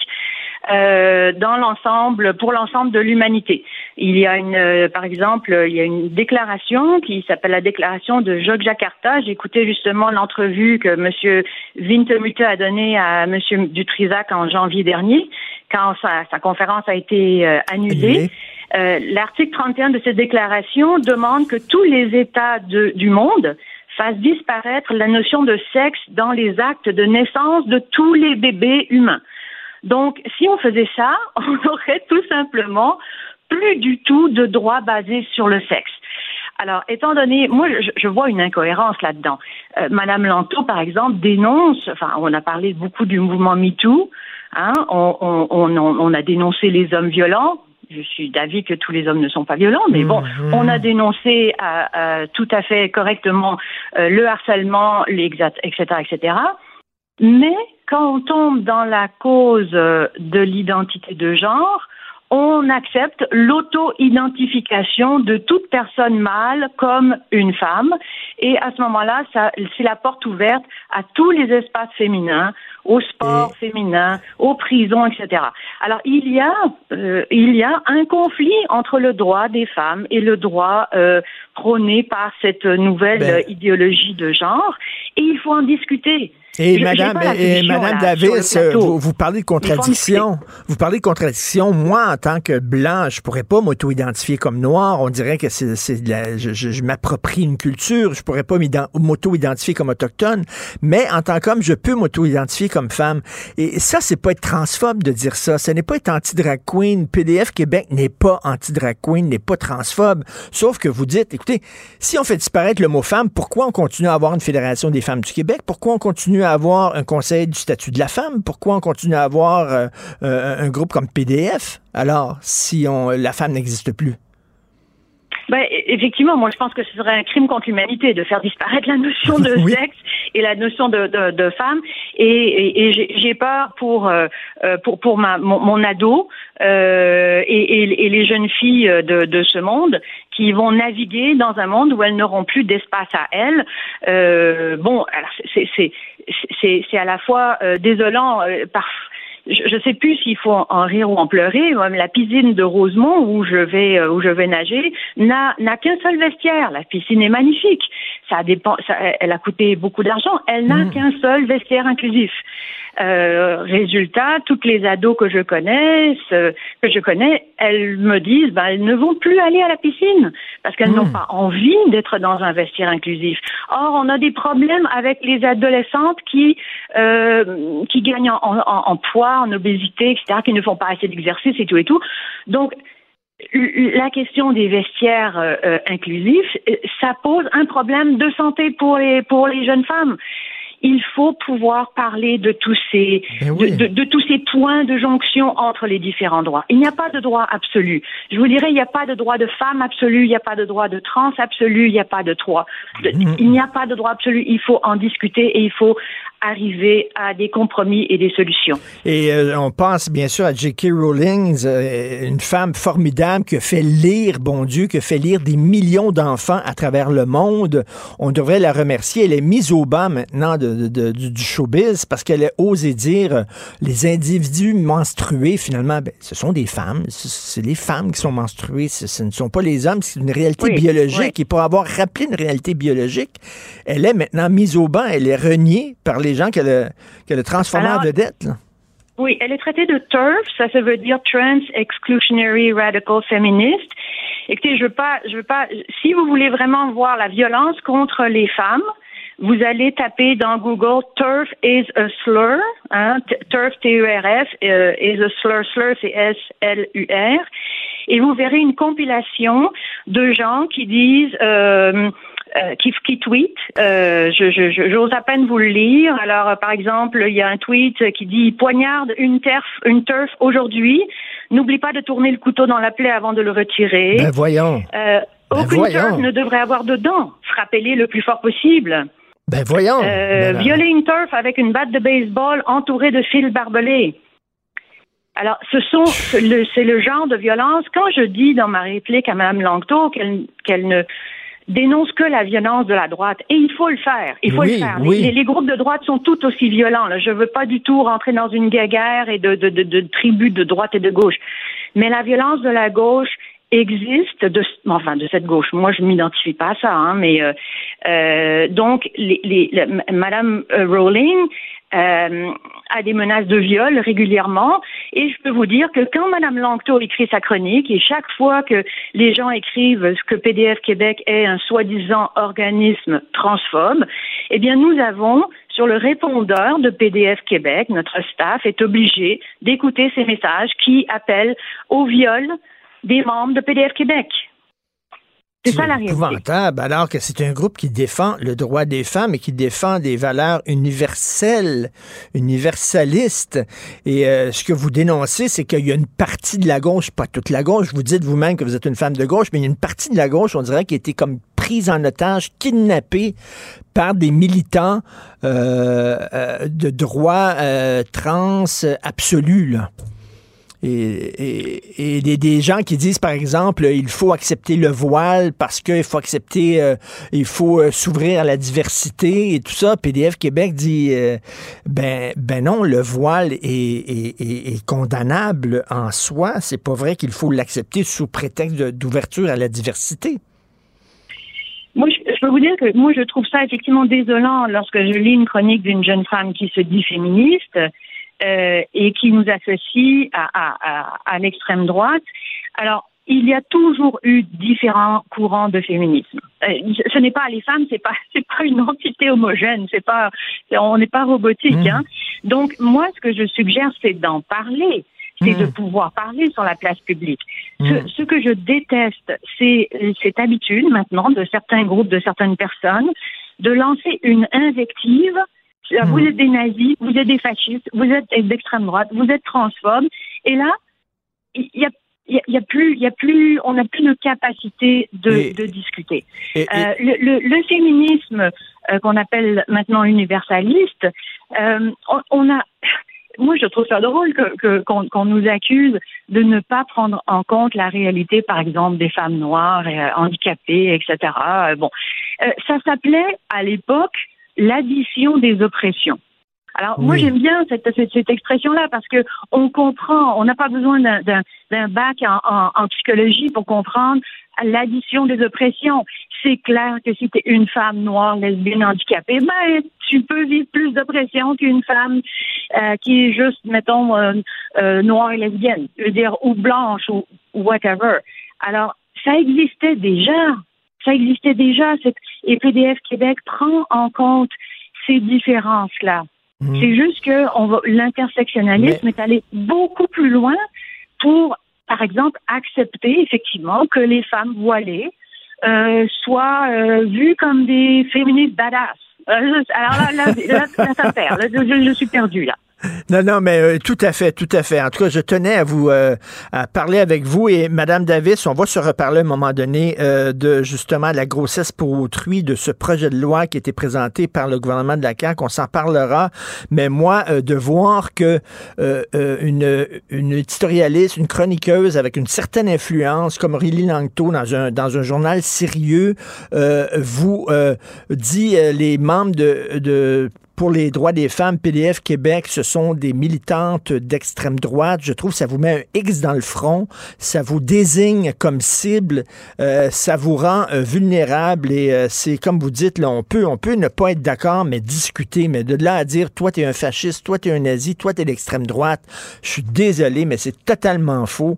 Merci beaucoup, Madame Athéna Davis, et continuez votre Ben, bon écoutez, travail. Merci beaucoup. Merci. Vous pouvez inviter les gens à aller sur le site de PDF Québec pour euh, lire notre mémoire. Tout à fait. PDF Québec, merci à un organisme que j'aime beaucoup. Merci. Bonne journée. Richard Martineau. Plongé dans l'actualité avec des observateurs qui pensent à contre-courant. Qu'est-ce qu'a dit Justin Trudeau lorsqu'il est devenu premier ministre du Canada? Il a dit Canada is back. Hein, on est de retour sur la scène internationale en disant le méchant Stephen Harper euh, euh, refusait euh, de faire des alliances avec les autres pays, n'en faisait qu'à sa tête et tout ça. Et là maintenant, nous sommes de retour sur la scène internationale. Nous allons reprendre contact et lier des liens avec nos partenaires. Et là, qu'est-ce qu'on apprend?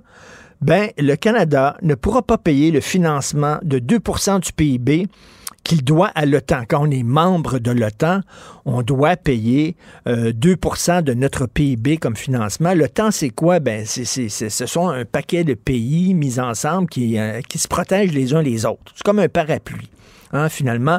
Et là, le Canada euh, veut jouir de la protection de l'OTAN sans payer sa part. C'est-à-dire qu'il y a quelqu'un qui nous tient un parapluie au-dessus de notre tête, puis qui dit, ben, ça te tente-tu de, payer pour un- une partie du parapluie? Puis on dit non. On ne paiera pas le 15$ piastres qu'on qu'on a payé pour euh, le parapluie, mais on veut quand même euh, que tu le tiennes au-dessus de notre tête. Nous allons en parler avec M. Pierre Saint-Cyr, colonel à la retraite et ancien attaché de la défense canadienne en Russie et en Ukraine. Bonjour, M. Saint-Cyr. Bon matin, M. Martineau. Euh, Est-ce que j'ai bien résumé la situation? C'est que c'est pas une dette euh, ou un, un- un montant qu'on doit nécessairement payer à l'OTAN. L'OTAN exige des- de ses membres qu'au moins 2 de son budget national qui soit dévoué à la défense nationale. Alors, nous, actuellement, le, le budget fédéral, c'est à peine si on a 1,4 euh, qui est, qui est donné euh, pour la défense. C'est ça, c'est pas directement l'OTAN, c'est-à-dire qu'il faut, euh, nous autres, dire, ben, la, la- la- la- la- la défense nationale, c'est assez important. Voici, euh, on, finance notre défense et ça va participer justement à la protection de tous les membres de l'OTAN. Et là, ben, ça fait longtemps qu'on le dit que euh, la- l'armée canadienne n'est pas suffisamment euh, financée. Exactement. Alors, le 2% c'est un signe euh, ou un engagement euh, nationaux à travers euh, tous les membres de l'OTAN, comme quoi ces gens-là, ces gouvernements-là prennent leur défense au sérieux et injectent au moins 2% de leur budget. Alors, si tous les membres de l'OTAN font ça, l'organisation s'assure d'avoir une force relativement en, en bonne santé et relativement bien équipée. Alors, du moment qu'on tombe en bas de ce chiffre de 2 %-là, c'est perçu comme quoi il n'y a pas un effort euh, assez rigoureux de la part du gouvernement de maintenir leur défense dans une bonne posture. Alors, la nôtre, on est à 1,4% Mais je vous fais une petite parenthèse. On a déjà été bien longtemps à des 3 et à des 4% dans les années 60. Là. Mais, Alors, pourquoi, là, donc, pourquoi on est euh, en, en dessous du 2% Est-ce que c'est parce que c'est un manque d'argent ou alors c'est vraiment une décision idéologique de la part de Justin Trudeau, selon vous? Bon, c'est une euh, décision que ça, venait avec son père aussi à l'époque de, de, Pierre-Éliott Trudeau, qui avait déjà un déclin euh, d'investissement au niveau de la défense. C'est que les gens se sentent relativement sécuritaires au Canada. Euh, Il n'y a pas de menace directe chez nous. Il n'y a jamais eu de guerre. Dans l'esprit de, la, société canadienne, on est relativement bien protégé. Donc, pourquoi investir dans une défense quand on a besoin d'argent dans d'autres domaines, la santé, l'éducation et, tout? Alors, ça devient difficile pour un gouvernement de vendre l'idée Ben de dépenser dans la défense quand les gens, la société, n'y voient pas vraiment une raison. Mais ça, c'est probablement parce qu'on a un manque d'éducation, parce que le Canada est à risque, comme tous les autres pays. On n'est plus euh, loin des armes de longue portée de, des pays qui peuvent nous menacer. Il y a des gens qui viennent jouer dans nos eaux territoriales euh, dans l'Arctique. Alors, il faut protéger ces eaux-là. Mais, surtout, monsieur, monsieur Saint-Cyr, c'est pas lorsque le Canada va être vraiment euh, en situation de, de, menace directe ben, qu'il va falloir réagir. Il va être trop tard. Exact. Exact. Vous avez bien raison, M. Martineau. C'est pas, euh, on ne faut pas se lancer dans un mode réactif. Il faut être plus prévenant. Il faut bâtir notre défense maintenant pour être en mesure d'être euh, de mieux contrôler n'importe quelle agression que le Canada pourrait suivre. Parce que le, puis je vous donne un exemple. Aujourd'hui, on parle d'armes sophistiquées. On sait pas comment aller au Canadian Tower une 22, là. C'est pas ça, là. là, là, il faut vraiment aller les concevoir, ces armes-là, les fabriquer. Ça se fabrique pas du jour au lendemain. C'est des technologies qui sont avancées. Donc, à l'achat d'une arme prend des mois, sinon des années. On, on voit l'exemple avec le F-35, là. Alors, il faut pas attendre la dernière minute parce qu'on n'aura pas accès à ces armes-là. Elles ne seront pas disponibles. Il faut les, il faut aller les chercher maintenant pour être en mesure d'avoir une bonne posture quand on en aura besoin. Alors, c'est là qu'on est rendu, là. Et l'investissement nécessaire d'aujourd'hui, euh, il faut que le gouvernement Trudeau se prenne au sérieux puis euh, qu'il le fasse. Sinon, euh, on ne sera pas euh, en mesure de vraiment contribuer, euh, non seulement de la défense canadienne, mais aussi comme partenaire de l'OTAN. Ben c'est ça, les Américains ne sont pas très contents. Le Pentagone reproche justement à Ottawa de ne pas avoir modernisé son appareil militaire. Oui, oui, oui, c'est des reproches qu'on va subir. Est-ce que je peux vous dire que ça fait l'affaire des Américains de nous dire ça parce qu'ils deviennent la seule organisation valable vraiment chez qui on peut aller acheter? Mm. Alors, c'est, faut pas oublier hein, que ces gens-là euh, veulent vendre aussi leurs armes. Ben c'est ça. Et donc, ils sont jugés partis quand ils disent ça, là. Exact. Oui, oui, c'est ça. Mais il y a une chose que je veux vous dire quand, même, parce que quand on parle de la contribution de l'OTAN, le, Canada a contribué d'une autre façon à l'OTAN. Euh, moi, j'ai, je me souviens des années de l'Afghanistan où le Canada a perdu en prorata, là, en pourcentage, c'est le pays qui a souffert le plus de pertes militaires euh, en Afghanistan. C'est-à-dire que mmh. nos soldats canadiens, par leur professionnalisme, ont vraiment agi, ont vraiment rempli leur mission, puis ils se sont mis à risque pour l'organisation. Alors, l'organisation peut peut-être nous dire, oh, on n'a peut-être pas le 2% mais d'un autre côté, ils ont une dette morale envers nous. Et l'autre chose, c'est qu'au sein de l'OTAN, le Canada a quand même participé à la, à la formation de 34 000 soldats ukrainiens avant le début de la guerre.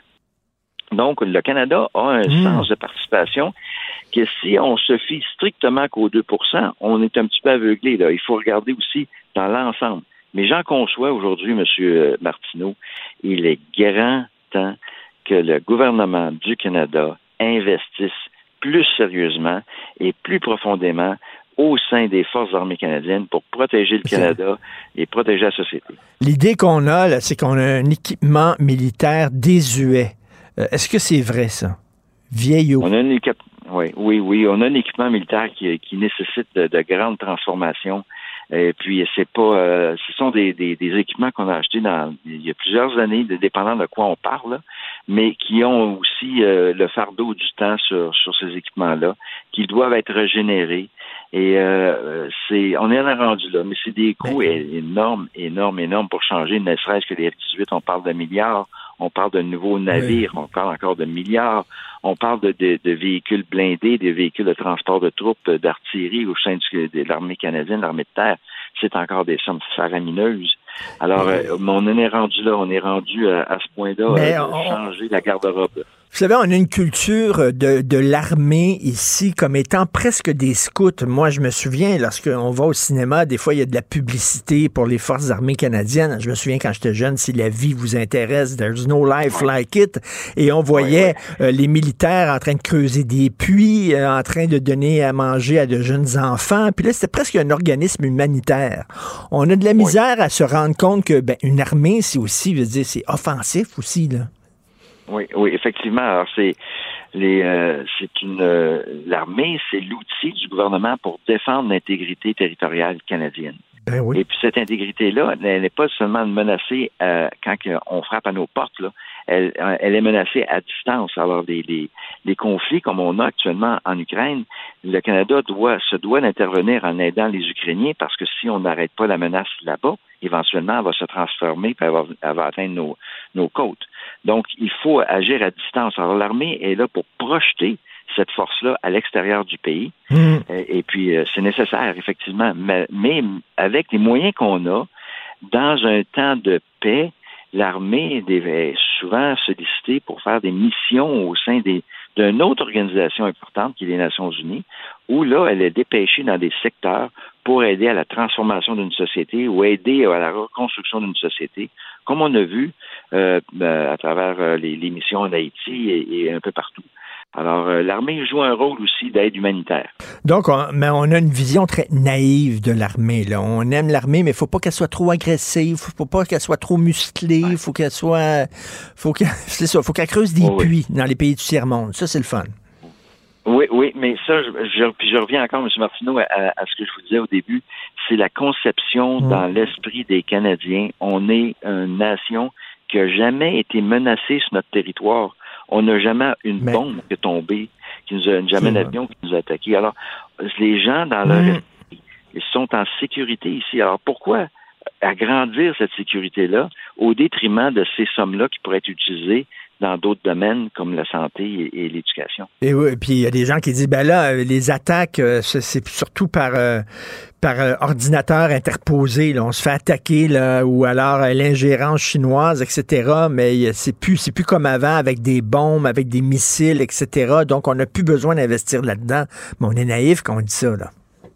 Un peu parce que le, le, vous savez que euh, une si on neutralisait, euh, supposé, si on neutralisait tous les satellites qui offrent le service GPS, tous les services de, des satellites qui offrent la, la communication, ou oui. si vous arrêtez complètement l'électricité dans une grande ville comme Montréal ou Toronto euh, par une cyberattaque, et après euh, vous vous amusez avec des avions à bombarder le reste des villes, ben tout ça fait, est, un ensemble. On ne peut pas se fier qu'à une, qu'à une défense de cybersécurité. Mm il faut maintenir une défense aussi physique d'interception euh, de ces avions-là, de ces bombardiers-là, de ces missiles-là. Alors, c'est un tout, et, et ce tout-là, bien, arrive avec un coût qui est énorme.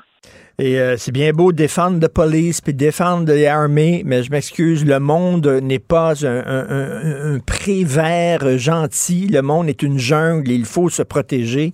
Euh, merci beaucoup, M. Pierre Saint-Cyr, colonel à la retraite, ancien attaché de la défense canadienne en Russie et en Ukraine. Merci, bonne journée. Merci, M. Martineau. Merci. Bonne journée à vous aussi. Je te rappellerai que 1,3 milliard, 44 milliards de dollars. C'est beaucoup, beaucoup d'argent. À partir de cet événement-là, il y a eu un point de bascule. Un directeur de la section argent, pas comme les autres. Yves Daou. Le travail, c'est la santé. Rien faire, c'est la conserver. Les prisonniers du boulot font pas de vieux os. Ces gens Henri Salvador, le travail, c'est la santé. Est-ce que le travail, c'est la santé pour nos fonctionnaires fédéraux, Yves? Ben, en, fait, en fait, Richard, je t'ai mis cette chanson-là pour te parler, dans le fond, du télétravail, parce que dans la chanson d'Henri Salvador, il termine en disant ces gens qui courent au grand galop, en auto, métro ou vélo, vont-ils voir un film rigolo? Mais non, ils vont à leur boulot. Et et, mais en fait, euh, ce matin, là, c'était une nouvelle qui, qui, est partie hier sur le web, puis ça a vraiment commencé à marcher. Tu te rappelles Elon Musk, là, quand il était sorti, il avait pris euh, Twitter, là, comme euh, il avait acquis Twitter, puis la journée, le lendemain, il avait dit tous les employés doivent rentrer cinq jours semaine à, au bureau, oui. sinon vous êtes congédiés. Eh bien là, imagine-toi, le président de la Chambre de commerce du Montréal métropolitain là, a annoncé la fin du télétravail pour tous ses employés à la Chambre de commerce. Donc, ils ont deux semaines. Et là, l'idée, là, c'est que c'est clair pour eux autres, le lieu de travail normal de ces employés, ça va être le bureau. Donc, c'est une espèce de, Mais... de message, tu comprends-tu, de tout à coup du du, de celui qui représente, dans le fond, tous les grands employeurs du centre-ville de Montréal, de dire, là, il faut exiger à nos employés de revenir Mais, mais, plein, mais, mais Yves, Yves, pendant ce temps-là, le gouvernement du Québec dit ben là, le télétravail, maintenant, les gens iront plus au bureau. euh, c'est pour ça qu'on n'a plus besoin de troisième lien euh, comme, euh, comme on voulait. Il y a comme Écoute, une un contradiction message entre les con- deux, là. C'est un message contradictoire, mais je veux juste te dire, là, il y a, la- il y a, bon, il y a toute la question de, de- des, des entreprises publiques, là, les fonctionnaires, tout ça dans les bureaux, mais il en demeure pas moins que si tu regardes dans le secteur privé, là, et aux États-Unis, les données de- du département de- du travail viennent de sortir, là, aux États-Unis, dans le secteur privé, là, presque 73 des, entre- des employés sont retournés à temps plein au bureau aux États-Unis. Et donc, là, c'est- Quand on nous dit là, au gouvernement un- du Québec, c'est un mouvement de fond, le télétravail, c'est trop tôt pour le dire. C'est trop tôt pour le dire. Peut-être que dans un an, dans deux ans, les gens vont retourner au bureau. Euh, Exactement. Et là, écoute, même aux États-Unis, Richard, c'est tellement avancé l'idée du retour au bureau.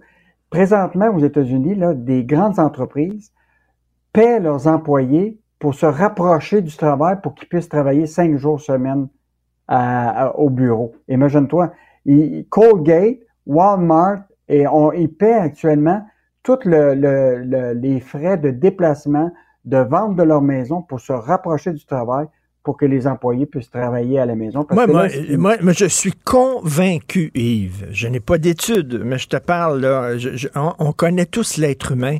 Je suis convaincu que tu es moins productif quand tu travailles de chez toi. Je suis sûr de ça. Ben, c'est toute la, la, la, la- l'arrimage avec tes employés. C'était, c'était, parce qu'oublie pas, là, la grande majorité des gens qui travaillent, sont en télétravail, c'est des professionnels. Sais, ceux qui ont une en usine, la personne qui, qui est devant sa machine outil dans la maison, là. Euh, donc, euh, c'est beaucoup le secteur professionnel. Tu sais, qu'on parle peut-être que c'est le secteur des services professionnels parce que, tu sais, dans le commerce de détail, qui est du service, euh, tu peux pas faire vendre des, des pantalons de chez toi, là. Donc, euh, eux autres, là, il faut qu'ils se rendent au bureau mais tu as une grande proportion qui est probablement 40% du marché du travail actuellement, parce que les gens ont travaillé probablement à 100 euh, au- au- en, en télétravail, puis là, c'est en train de se réduire. Mais là, tu sais, on a parlé pendant un bout de temps du hybride, mais aux États-Unis, là, c'est rendu, c'est cinq jours semaine au bureau. Et donc, euh, puis là, ce qu'il dit, c'est des gains de pro- productivité, c'est la l'arrimage euh, avec la marque de, de, de l'entreprise. euh. donc, euh, c'est un message, un message ce matin là, de la Ben Chambre oui. de commerce de dire, euh, puis on va voir comment les employeurs vont réagir à tout ça. Là, Geneviève Guilbeault a dit oui, mais le télétravail, les gens vont rester chez eux. Ça, veut, ça veut-tu dire ça, euh, Yves, qu'il va falloir arrêter de, de, de, de, de, de- de financer le centre-ville, puis de construire des buildings, euh, puis des tours à bureaux au centre-ville, parce que de toute façon, il n'y a plus personne qui va aller dans des centres-villes maintenant, que ce soit à Québec ou à Montréal. Voyons donc, je, Ben- je, je comprends pas vraiment le message du gouvernement lancé cette semaine. Puis, puis- là, l'autre affaire, c'est qu'actuellement, le taux de disponibilité des espaces et bureaux à Montréal, dans le quartier des affaires, là, OK, s'établissait à, tu sais, le, le- ce qu'on appelle le taux d'inoccupation, était à 19% Fait que tu as 19% dans le centre-ville de Montréal, où ce que les bureaux sont vides, sont inoccupés. Fait que là, c'est soit tu, tu sous-loues ça, ou là, tu dis à tes employés, vous devez revenir à, Tout à fait. temps plein. Euh, donc, euh, un enjeu là, qui, qui est lié avec le transport public, qui est lié avec euh, l'immobilier commercial, puis est lié aussi à refaire revivre le centre-ville de, ou les centres-villes. Euh, puis on le voit aux États-Unis, c'est le retour euh, à temps plein. Yves, on va donner 13 milliards de dollars à Volkswagen pour une usine de batterie à Saint-Thomas. Et je parlais de ça tantôt un peu plus tôt à Jean-François Lisée. Il dit 13 milliards de dollars. À ce prix-là, pourquoi on ne la construit pas nous autres même, l'usine? 13 milliards. Écoute, euh, c'est c'est sûr qu'on serait, on serait bien mieux nous-mêmes de la, de la construire, mais Ben. évidemment, vient toute la question là, de, tu sais, on a-tu l'expertise pour ça? Est-ce qu'on a en plus, il faut évidemment a- avoir des employés. Euh, je suis pas sûr qu'on serait prêt à gérer ça, mais il y en demeure pas moins, Richard, que quand tu regardes 13 milliards, c'est très cher à payer pour 3000 emplois. Écoute, ça revient à 4,3 millions par travailleur. Mais ça n'a pas d'allure. Écoute, ça n'a pas d'allure. Puis l'autre affaire, c'est que si, si tu prenais cet argent-là, puis tu, mettons, tu regardes le salaire moyen d'une infirmière, là, on pourrait se payer, là, je calculais ça ce matin, 25 000 infirmières annuellement pendant 10 ans. Et là, Et là, on va avoir 3000 emplois dans un secteur qui est quand même de batterie, qui, qui, qui est mondial. On s'entend pour dire qu'à un moment, là, euh, bon, c'est sûr là, que. Mais là, Yves, ils disent, là, ils disent là, chaque emploi créé par cette subvention-là va créer trois ou quatre emplois autour. C'est vrai? ça? c'est clair. Oui, c'est vrai. C'est, on peut dire qu'un emploi, normalement, va générer entre 4 et 5 emplois additionnels autour parce que, bon, les gens, ils vont faire vivre un fournisseur. En plus, tu vas avoir des restaurants qui vont ouvrir autour, des, tu sais, tu vas, Hmm. as tout un écosystème qui va, qui mais est-ce que Volkswagen aurait investi pareil sans va se, juste te rappeler, écoute, Richard, je regardais ça ce matin, sais tu sais combien ils ont en trésorerie actuellement, Volkswagen? Tiens-toi bien. Dans leur banque, compte de banque, là, 43 milliards de, de, de cash. D'argent Mais, Yves, on, on est fourré, excuse-moi l'expression, parce que c'est eux autres qui tiennent le gros bout du bâton, parce qu'ils disent si tu ne donnes pas ce qu'on veut, on va aller ailleurs. Puis c'est vrai, si les Américains leur offrent plus que nous autres, ben ils vont aller aux États-Unis. On est comme pognés pour euh, leur offrir des cadeaux en or comme ça. C'est clair. Puis la- l'usine, la, la machine à subvention, là, on le sait, on le vit au Québec, aux États-Unis, c'est c'est- dans l'aérospatial, là, et même en France, Airbus, euh, Boeing, euh, toutes ces compagnies-là reçoivent des contrats publics, obtiennent des subventions.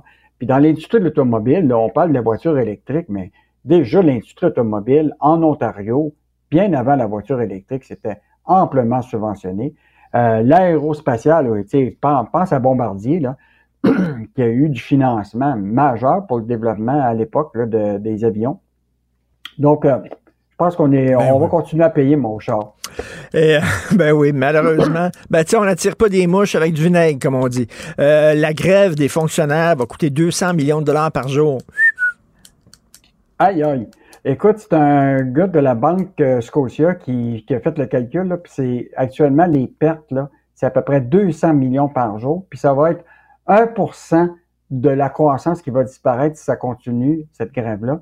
Donc, euh, moi, j'ai l'impression que bientôt, là, ils vont peut-être penser à une loi spéciale, mais c'est pas évident pour le gouvernement euh, de Trudeau avec le NPD de décider de se mettre à dos les, euh, les, les fonctionnaires. là. Ben Donc, euh, j'espère que ça ne durera pas très longtemps parce que, oublie pas, Richard, si tu n'as pas payé tes impôts, tu vas avoir un taux d'intérêt de 9 Ça fait que même si eux autres vont être en, en retard. Ma mère me disait hier, j'ai hâte de recevoir mon retour d'impôt. Je dis, ben, sois patiente, maman, sois patiente, tu ne le recevras pas demain. Écoute, en terminant, qu'est-ce qu'on va lire ce week-end dans la section argent?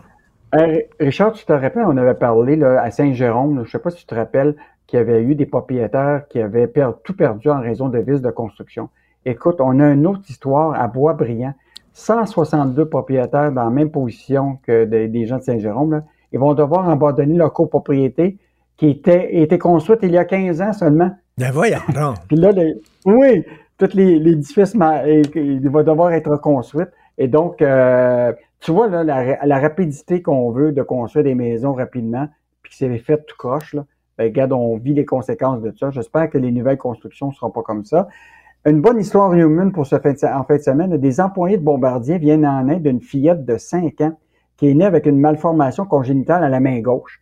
Imagine-toi, il n'y avait aucun organisme, aucun secteur de la santé pour y faire une prothèse spéciale pour, euh, pour sa main. Imagine-toi, elle a fait sur LinkedIn euh, une demande pour dire qui pourrait développer la prothèse. Ben, des employés de Bombardier sont Hein? venus à la rescousse. Oui, ils Wow. ont développé avec les, des machines-outils la, la, la, la prothèse. Ah. la petite fille de 5 ans, elle a une prothèse. Bon. Super Bonne belle histoire, ça. Ben oui. Ben, j'en ai jamais des bonnes histoires pour toi. hein. C'est une très bonne histoire, ça. Merci. Bon week-end, Yves. On se reparle Allez, lundi. bon Salut, week-end. bye. Martineau, il n'y a pas le temps pour la controverse. Il a jamais coulé l'eau sous les ponts. C'est lui qui la verse. Vous écoutez Martineau. Cube, Cube Radio. c'est au-delà scandale. C'est ce que je crois. Mais là, avec ce qu'on a vu, ce qu'on a vu de nos yeux vus, c'est vrai. Puis en plus, je vais vous dire une chose. Regardez ce qui se passe. On se bat plus, on dira plus rien. Mais je ferai pas ça. Un esprit pas comme les autres. Denise Bombardier. La CAQ a fait voter une motion pour qu'on n'enlève plus le mot femme dans les projets de loi. Denise, on est rendu là. Ça prend une motion à l'Assemblée nationale pour qu'on garde le mot femme dans les projets de loi. C'est fou. Oui. Et euh, je vous signale que la semaine dernière, je l'ai écrit dans une de mes chroniques, là, que j'avais regardé l'émission de notre ami de notre ami euh, Stéphane, euh, Stéphane Bureau. et il y avait là une mère porteuse qui disait qu'elle n'était pas une mère porteuse, elle voulait pas dire mère porteuse, elle l'a dans le ventre le bébé. Elle a dit euh, je suis une femme porteuse et j'avais écrit mon Dieu bientôt on va vouloir on va euh, je- on va passer à, à, à personne porteuse. Ben, c'est vrai. Les libéraux parce qu'on va parler des libéraux et je vais peser mes mots pour dire que c'est les libéraux sont dans une sont en déchéance. Oui. d'avoir de s'être levé pendant de pendant la, la- la- pendant la commission parlementaire euh, le député Fortin et de dire qu'il fallait enlever le mot femme pour mettre personne. Et c'est ça qui est arrivé. Et alors et le lendemain donc le ministre a réagi en fonction de la dignité, non seulement de la dignité de sa fonction, mais de la dignité de tout le Québec. Et c'est là qu'il a présenté sa motion. Et les gens du Parti libéral, euh, il y avait aussi il y avait deux, deux, députés euh, avec lui, parce qu'il y en, il y en a pas beaucoup hein, maintenant. Alors donc, euh, qui ont ils ont ils ont voté à l'unanimité pour enlever personne et ils avaient demandé la veille la personne. C'est vous dire à quel point la- la- le Parti libéral est un parti. Quand je pense, c'est parce que moi j'ai une image du Parti libéral. Vous, vous êtes vous êtes plus jeune que moi, mais enfin vous vous en vous en souvenez. Ben oui. Mais j'ai une image avec des gens qui étaient qui avaient une vision du monde. On pouvait être d'accord ou non avec, avec eux. Ben, c'est sûr, le Parti libéral, si on était souverainiste, on pensait que, et on le savait bien qu'ils n'étaient pas souverainistes, mais ils étaient nationalistes. Et puis, ils ont été porteurs du dynamisme. Ils ont été porteurs du changement qui a fait qu'on a démocratisé l'enseignement, euh, l'enseignement supérieur au Québec. Et, et l'enseigne- l'enseignement général, mais l'enseignement supérieur, entre autres. Et, et tous les grands projets, la nationalisation de l'électricité, tout. Et c'est rendu ça. Des gens qui se lèvent et qui disent il faut enlever le mot femme quand on parle des mères porteuses pour dire une personne porteuse. Non, et mais- le lendemain, là, devant l'Assemblée, ils sont à l'Assemblée nationale. Là, ils savent bien que le- ce vote-là va être, euh, que ce vote-là, le lendemain, ça va se retrouver dans les journaux. Effectivement, ça a été unanime. Et ils ont donc ils ont voté pour ça. Mais moi, quand je pense au Parti libéral euh, du Québec, euh, excusez-moi l'image qui me vient en tête, mais je vois l'image d'une personne qui, qui, qui est presque sénile, puis qui est perdue, là, qui est dans le bois, puis qui cherche le, le, ou le- la, la voie, le chemin pour aller à la maison, puis qui est complètement perdu. C'est ça, Oui, là? mais je vais vous dire une chose. Vous dites qu'il est sénile, mais ces gens-là, ils ont 45 ans, là. Hein? C'est ça, mais, mais et puis il y a presque plus de Canadiens français. On faut parler clairement là. Hein? Il y a plus, il y a presque plus de francophones. Il en reste presque plus. On le sait bien. C'est pas pour rien. Et et, et les anglophones euh, qui restent. Ben, dans la prochaine, on verra à la prochaine élection. ben, il y a une partie de ces anglophones-là qui vont pas voter pour le Parti libéral. Non, mais là, ils sont en train de cruiser, là. Ils sont sauf, tellement... Sauf à Westmount, Ils puis dans sont- ces coins-là, évidemment. Je dirais, ils ont même pas, be- ils ont même pas besoin de savoir, tu sais, qui se présente. Mais c'est, c'est une, c'est, c'est parce que ça existe des partis qui ont joué un rôle fondamental, fondamental dans leur pays et qui disparaissent. Le parti gaulliste en France n'existe plus. Et ça a été le parti qui a sauvé la France après, après, après, après la guerre. De Gaulle a sauvé la France et l'honneur de la France et l'honneur de, de l'Europe. Mais après ça, évidemment, euh, son parti a, a, a duré longtemps, mais ça n'existe plus. Donc des partis, ça disparaît. Mais, Ce mais sont- là, là, le ils sont Parti rendus... n'est plus un parti. C'est un ghetto actuellement. Ils sont tellement mêlés qu'ils sont rendus à courtiser les électeurs de Québec solidaire. Ils sont plus woke que QS. Mais écoutez, non, mais sur cette question-là, hein, sur cette question-là, de vouloir enlever le mot femme pour parler des femmes qui sont qui portent, qui, sont des mères porteuses, et déjà on pourrait on parlera pas de la on fera pas de discussion sur les mères porteuses là, mais d'enlever le mot femme, c'est une attaque à toutes les femmes du Québec. Mm. leur vote du lendemain, d'ailleurs, j'ai bien compris qu'à l'Assemblée nationale, les députés ont, applaudi, n'est-ce pas, quand, la, quand, elle, quand elle a dit oui, qu'elle votait euh, une, des, une des députées qui reste une des députées du Parti libéral de l'Ouest euh, de Montréal. C'est invraisemblable. Mais vous savez, tout, tout change si rapidement. On vit des tornades de semaine en- en semaine sur tous les thèmes. Et, et comment rester, être capable de rester debout et de s'arc-bouter contre ces tornades-là qui nous viennent de partout et qui touchent toutes les choses les plus profondes comme la sexualité. Hein? Et là, on rentrera pas dans, dans- dans- on, on rentrera pas sur la, la, la nouvelle mode des, des, des euh, la nouvelle mode des drag queens qui qui qui, est, qui font euh, les drag queens qui sont les pédagogues des petits enfants de 4 ans pour leur expliquer ce que c'est que que la diversité puis qu'il y a, il y a et puis le et puis le la- et puis les genres et la fluidité des genres. On se pèse quand on sait que la commission scolaire a donné a signé des contrats depuis 2016 à Barbada. Un monde et qu'on voit maintenant partout qui va animer des galas bientôt.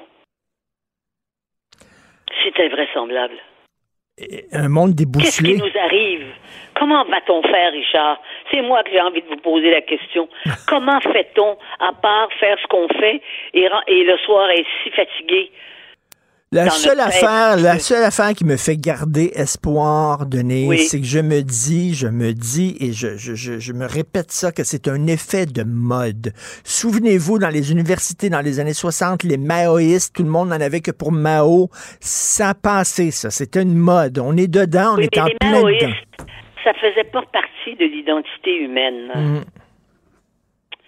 Là, vous êtes avec des gens qui sont qui sont endoctrinés dans une idéologie qui concerne ce qu'il y a de plus mystérieux, de plus intime, de plus personnel, c'est-à-dire la sexualité d'une personne. C'est ça le problème. C'est trouble et troublant. Et c'est pour ça, c'est- pour ça que c'est, c'est inquiétant. Comment peut-on, comment les hommes, et moi j'ai, vous savez, on a des amis gays, vous et moi beaucoup. Comment, bon, alors nos amis, nos amis gays, et on- ils sont pas comme ça. Comment peut-on accepter, nous les femmes par exemple, de se laisser caricaturer de la sorte? C'est grotesque les caricatures. Si on Euh, mon mari, l'anglais, nous a montré hier un acteur euh, anglais, très bel homme, homosexuel, qui toute sa vie a joué le rôle d'une femme. Il, est, il était très drôle, il est dans le show business, c'est une immense vedette. La reine d'Angleterre l'adorait. Et moi, hier, il nous a montré, parce que j'avais un ami. Oui, c'est Dame Edna. Dame Edna, qui s'appelle, je crois. Voilà. C'est ça. Alors, il nous a montré la- quand, il, quand il était habillé en femme, mais la femme était belle. D'abord, il était très bel homme, Hmm. et, mais il n'était pas caricaturé. Il, jouait ce rôle-là. Et c'était, il était un acteur formidable et un comique extraordinaire. L'Angleterre l'adorait et co- continuait de l'adorer. Mais il représentait une femme qui était belle, pas une image qui est, qui est vraiment, qui, qui pour une femme est très, très, très offensante. Mais accrochez-vous euh, à cet espoir-là que c'est un effet de mode, tout ça, puis qu'on va, euh, la- la- la- le balancier va revenir au centre. Je l'espère. Merci, Ben, on l'espère. C'est sûr qu'on l'espère, Richard. Parce que si on se dit combien que- de temps encore et combien de gens vont être encore intoxiqués Non, mais, mais de voir que avant cette, qu'on commence le, le- que le balancier revienne? oui, et de voir que cette idéologie-là est en train de même de contaminer le Parti libéral du Québec, c'est Ah, hallucinant. c'est contaminé Merci. complètement. Complètement. Dire, complètement, là. Ils peuvent plus se lever puis voter sur n'importe quoi. On peut leur dire, ben Merci. oui, le lendemain, vous allez voter sur, sur le contraire. Quand ils- avec ce qu'ils ont fait, et surtout de cette, cette, cette, cette motion qu'ils ont présentée de façon très, très, très, avec beaucoup d'assurance. Mais qui sont ces gens-là? Qu'est-ce qu'ils ont dans le cœur, dans l'esprit, dans ils l'âme sont- et dans la tête? Ils sont perdus. Merci, Denise. On se reparle euh, lundi. Bon week-end malgré tout. Merci. D'accord. Merci. Ok, au revoir. Pour une écoute en tout temps, ce commentaire de Denise Bombardier est maintenant disponible sur l'application Cube ou en ligne au cube.ca. Tout comme sa série À haute voix, un balado où Denise Bombardier remonte le fil de sa mémoire pour discuter des enjeux de la société québécoise contemporaine. Cube Radio. Martino, souvent imité, mais jamais égalé. Vous écoutez Martino. Cube, Cube Radio. Moi, quand j'ai entendu la première fois le projet du troisième lien, puis rappelez-vous, c'était censé être le plus gros tunnel au monde, je me disais, c'est bien beau des projets pharaoniques qui coûtent des milliards de dollars. On peut-tu juste prendre soin des routes qui existent? On peut-tu juste avoir de l'asphalte qui a de l'allure? Sais, pas avoir des nids de poules qui ressemblent à des nids de dinosaures. On peut-tu juste prendre soin des routes qui existent? Regardez un exemple. Euh, à, à- à Saint-Roch-de-la-Chigan, il y a une portion de l'autoroute 25 euh, qui s'est effondrée, puis là, ça crée un trafic monstre dans cette petite ville de Lanaudière. Euh, un petit chemin, ça prenait 3-4 minutes pour le traverser. Maintenant, ça prend une heure. C'est le foutu bordel. Pourquoi? Ben, entre autres, le ministère du Transport n'a pas fait sa job. On va en parler avec M. Sébastien Marcil, qui est maire de Saint-Roch-de-la-Chigan. Bonjour, M. Marcil. Bonjour, M. Martineau. C'est bien beau, les gros projets autoroutiers, là, puis c'est fantastique, puis ça frappe l'imaginaire, mais on peut-tu rien faire la petite job au jour le jour? Ouais, je vous confirme que effectivement, nous autres, depuis le- l'événement qui est survenu samedi dernier, euh, je vous dirais qu'on on en a vu de toutes les couleurs, là. Euh, Parce qu'effectivement, 35 000 véhicules qui passaient par jour, là, 32 ou 35 000 là, qui passent par jour sur l'autoroute. Et puis, dans les heures suivantes, on s'est rendu compte que finalement, le plan de déviation puis de détour là, pour, euh, pour euh, contourner le bris, ben, il était nettement insuffisant. là. C'est là ça a débordé partout, dont notamment à Saint-Roch-de-Chigan, puis ça prenait une heure là, pour accéder au village. là. C'était bumper à bumper. Pour les familles, je vous dis, c'est- c'était l'enfer. Puis ça, je vous honnêtement, ça a pris. Puis là, on arrive, mais alléluia, ce matin, il y a un contresens qui a été aménagé Bon. pour permettre la, la circulation enfin, mais ça a pris quasiment une semaine. là. Ben là, M. Marcil, vous dites que le ministère du Transport a un peu les deux pieds dans la même bottine. Ben, effectivement. Puis je vous dirais, écoutez, je suis pas un spécialiste, je suis pas un ingénieur, mais ça nous dépasse tout le temps, m'emmener de voir, le bris est survenu samedi. Et là, ben, dès lundi, là, on a vu les, les, les- on a constaté les- le temps d'attente. Mardi matin, donc, on, on fait des interventions. Euh, même dès lundi soir, on a fait des interventions pour savoir s'il n'y avait pas possibilité d'avoir des signaleurs. On nous a dit oui, oui, on est en analyse, on est en analyse. Euh, là, mercredi, euh, écoutez, le mardi encore, deuxième soir avec une heure d'attente. Là, c'était l'enfer. Donc, mercredi, honnêtement, là, comme maire, moi, j'ai j'ai pas eu le choix à m'emmener que de dire la responsabilité de la, la circulation sur les autoroutes, c'est la responsabilité d'une TQ, mais il ne les prend pas. Alors, moi, je vais prendre les miennes, puis je vais mettre des signaleurs à mes frais, puis je vais envoyer la facture à TQ au final. Alors, donc, on a déployé Donc, c'est ça que vous avez fait. Vous avez, vous avez euh, sorti de- du budget de la ville, alors que c'est pas, de pas du tout de votre ressort pour euh, payer les signaleurs. Ben, absolument pas. Puis là, donc, on, on était, on était confronté à gérer un flot de plusieurs milliers de véhicules qui déviaient, qui déviaient involontairement vers notre, euh, vers notre municipalité parce que le chemin qui avait, le seul chemin qui avait été prévu par la MTQ, évidemment, c'est une route de campagne, c'est la route 125, il y a une voie de chaque côté. C'était nettement insuffisant. Il y avait trois arrêts, donc la congestion, euh, c'est- a- il y a eu un débordement dans l'ensemble du réseau des municipalités, dont Saint-Roch-le-Chien. Puis c'était- Donc, on a embauché des signaleurs, on on a pris nos responsabilités, puis, puis voilà. OK. Vraiment, ils sont même pas capables de régler ce problème-là. Là. Bon, euh, euh, l'effondrement du euh, ponceau là, de l'autoroute 25, euh, c'est causé par quoi? là? J'imagine qu'il était peut-être trop tôt pour le dire, mais c'est quoi? Ça a été mal entretenu ou quoi? Ben, il est trop tôt encore pour le dire. C'est un ponceau, là, selon ce que je, les informations qu'on a. Puis, et depuis samedi, là, malheureusement, il faut constater, on n'a pas, pas beaucoup d'informations. On nous a dit oui, oui, on est en étude, on est en étude. Et ça, je comprends que demain matin, régler le problème, ça, ça, ça nécessite, euh, ça nécessite des- une expertise. Ça, c'est une chose. Mais l'aménagement de mesures palliatives en attendant, ça, c'en est une autre. Sur, sur la cause, pour répondre à votre question, Oui. euh, il n'y a pas encore, on pense que c'est les crues printanières, là, parce que le dernier effondrement qu'il y avait eu, il y a six ans, c'était pas exactement au même endroit, mais c'était au même moment. Donc là, euh, il y, a- fort à, pa- il y a fort à parier que c'est probablement les crues printanières qui ont causé une certaine forme d'érosion. Puis là, ben, il y a un affaissement qui, s'est- qui- qui a, qui a été causé. OK, mais là, ça a pris combien de jours là, avant que soudainement ils se réveillent un peu puis qu'ils disent OK, ben là, il faut effectivement aider la municipalité là-bas? Donc, nous, l'effondrement est survenu dans la nuit là, de vendredi à samedi. On n'a eu aucune communication. Moi, je l'ai appris par la, la, la MRC samedi qu'il y avait eu un effondrement, samedi vers, en, en milieu d'après-midi. Et après ça, ben, la première communication du ministère est arrivée à notre municipalité le lundi en fin de journée, vers 17 heures. Voyez-vous, donc il s'est passé un trois jours où on aurait pu planifier, organiser, il y a eu il y a eu strictement rien. Et nécessairement, ben, le ministère, lui, a simplement aménagé sans avertir tout le monde ben, qu'il y avait un détour prévu sur la 125 ben, qui était nettement insuffisant.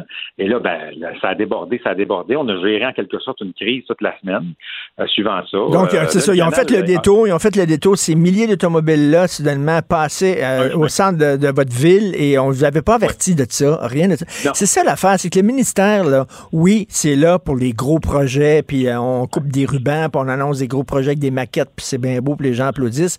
Mais c'est là aussi pour faire la petite job à petite semaine. Oui, ben puis malheureusement, puis moi j'ai posé la question à la direction là, mercredi, euh, mercredi, puis j'ai demandé, j'ai écouté, je comprends, je veux dire, je suis pas un spécialiste, là. Je suis pas, suis pas un spécialiste du ministère, tout ça. Mais qu'est-ce qu'il y a de si compliqué dans l'aménagement d'une voie à contresens sur l'autoroute? Puis j'ose poser ben la question, est-ce que si ça avait été sur l'autoroute 20 ou l'autoroute 40, ça aurait une semaine d'aménager un contresens sur une autoroute? Je, je pose, je, pense deviner la réponse, là.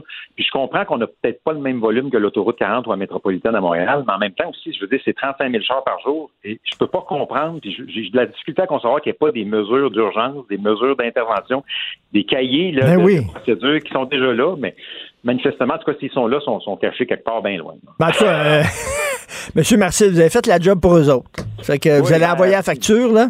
Oui, oui, oui, oui, je vous confirme. Puis de toute façon, la bonne nouvelle, c'est qu'à partir de mercredi, euh, même jeudi, donc hier en après-midi, on a eu la confirmation que l'MTQ acceptait de prendre des factures. Donc ça, c'est une bonne chose. Euh, là, ce matin, le contresens a été aménagé, mais tu sais, tout ça pour ça, mais oui. honnêtement, c'est de se dire, on peut améliorer les, les, communications, les, procédures. Puis surtout, il y a une affaire aussi qu'il faut savoir, M. Martineau, l'anaudière, on est une des seules régions au Québec qui n'a pas de direction régionale. On est mélangé, nous, avec l'avancée de l'anaudière, comme si on était une sous-région. Et euh, puis alors que toutes les autres ont la leur. Alors donc, je pense que ça fait partie aussi de la, culture de dire on peut avoir une direction propre à nous qui comprend nos réalités, qui sait qu'est-ce qui se passe sur le terrain, qui a un canal de communication beaucoup plus direct?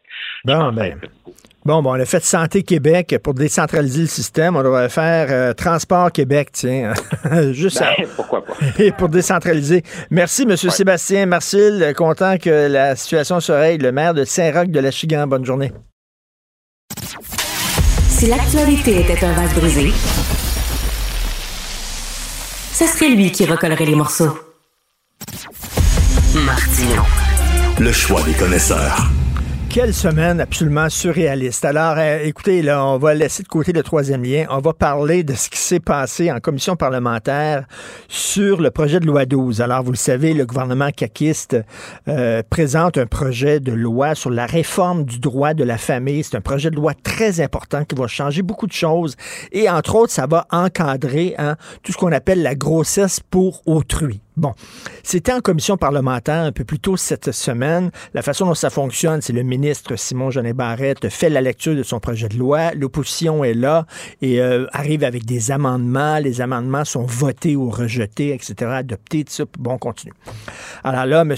Simon Jeannet Barrette lit son projet de loi et là, il y a le député André Albert Morin qui représente le Parti euh, libéral du Québec qui dit on a un amendement à proposer dans le projet de loi, il y a le, terme femme porteuse et on veut le remplacer par personne porteuse parce que c'est plus inclusif. Et là, vous auriez dû voir la face de M. Simon Genet Barrette. OK, c'est plate, on est à radio, je peux pas vous le. Moi, j'ai vu le vidéo, là. Le visage qu'il avait, c'était à la fois, il était ahuri. Euh, peut-être qu'il se sera attendu à ce genre d'affaires-là de Québec solidaire, mais c'est le Parti libéral du Québec, à la fois ahuri et amusé totalement euh, devant. Et il a dit, écoutez, euh, vous avez beau déposer cet amendement-là, c'est certain que le gouvernement va voter contre parce que c'est important pour nous de garder le mot femme dans le projet de loi. le ministre Simon Jolin Barrette, ministre de la Justice du Québec, leader parlementaire du gouvernement, est avec nous. Bonjour, Monsieur Jolin Barrette. Bonjour, Monsieur Martineau. Vous sembliez être euh, effectivement surpris euh, que ça vienne du Parti libéral du Québec.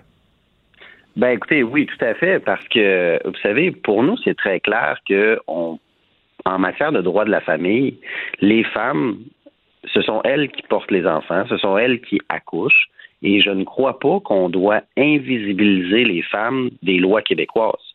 Il y a une réalité au Québec Hein, il y a des hommes, il y a des femmes, il y a également des personnes maintenant qui s'identifient comme des personnes non binaires ou trans. On leur fait de la place dans nos textes législatifs. D'ailleurs, le projet de loi là, sur la réforme du droit de la famille, j'ai prévu notamment un vocabulaire qui est inclusif.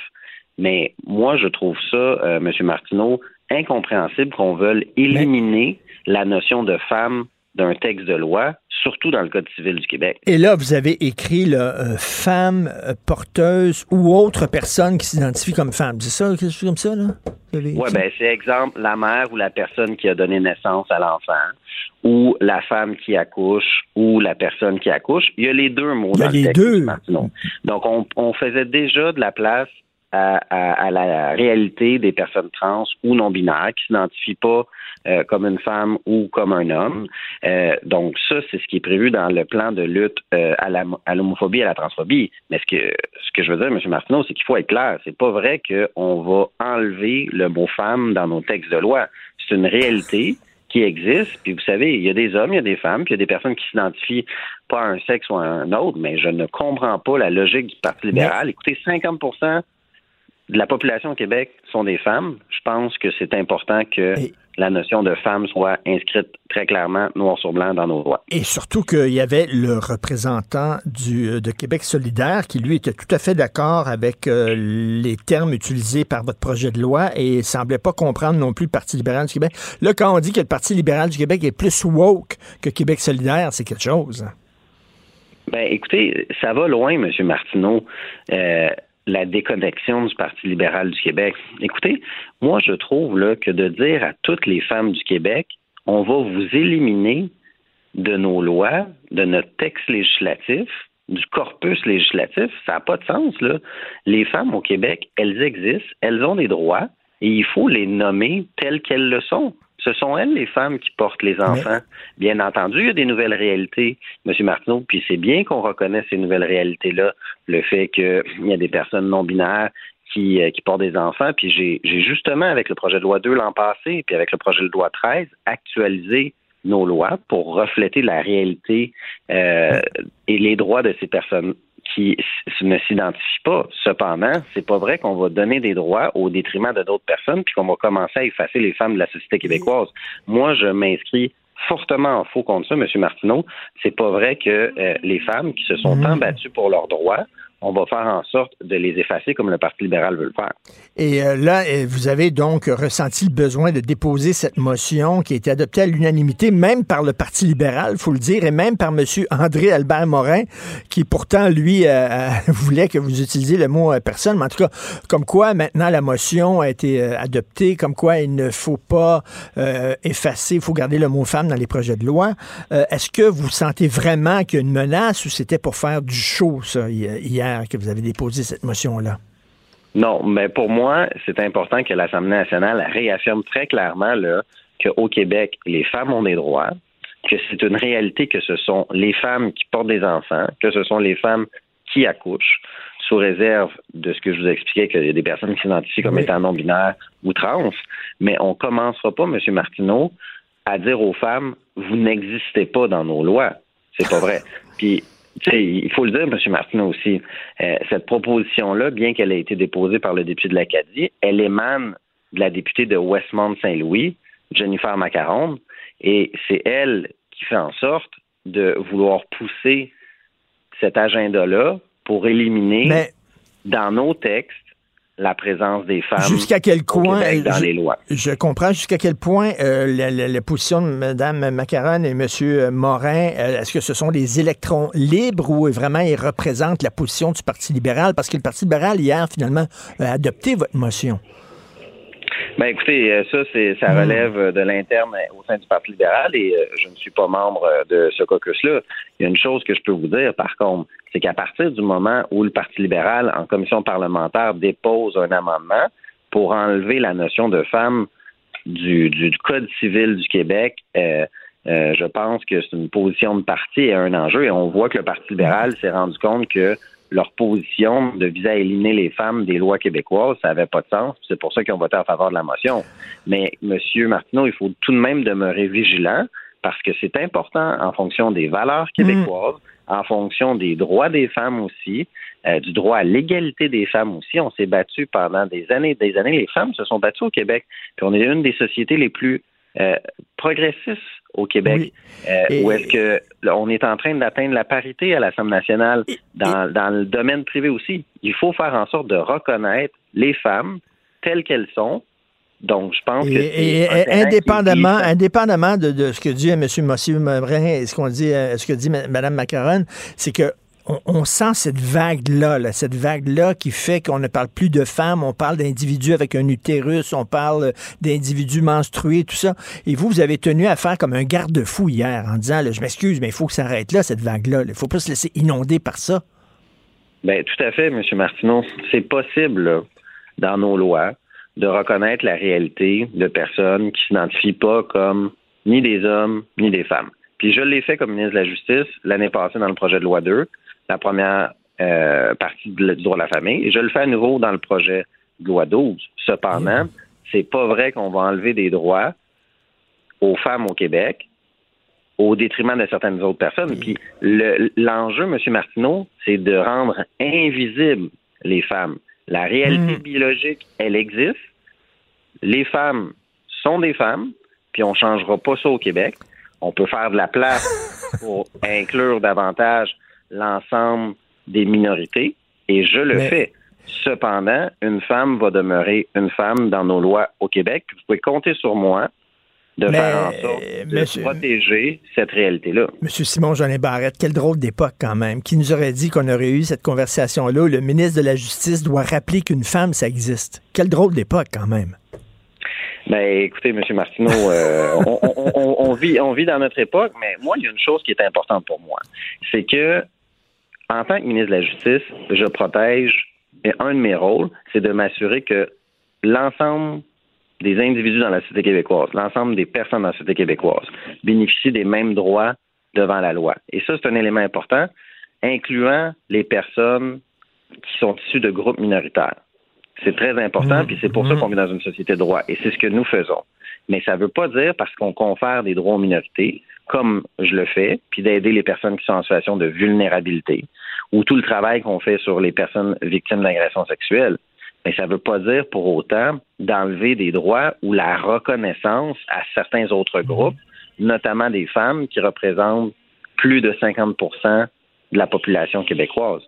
C'est insensé comme position du Parti libéral, puis ça démontre aussi que cette formation politique-là est à la recherche de son identité. Ah oui, là, tout à fait, c'est clair. En tout cas, euh, j'ai regardé le vidéo de la, commission parlementaire hier avec ma femme.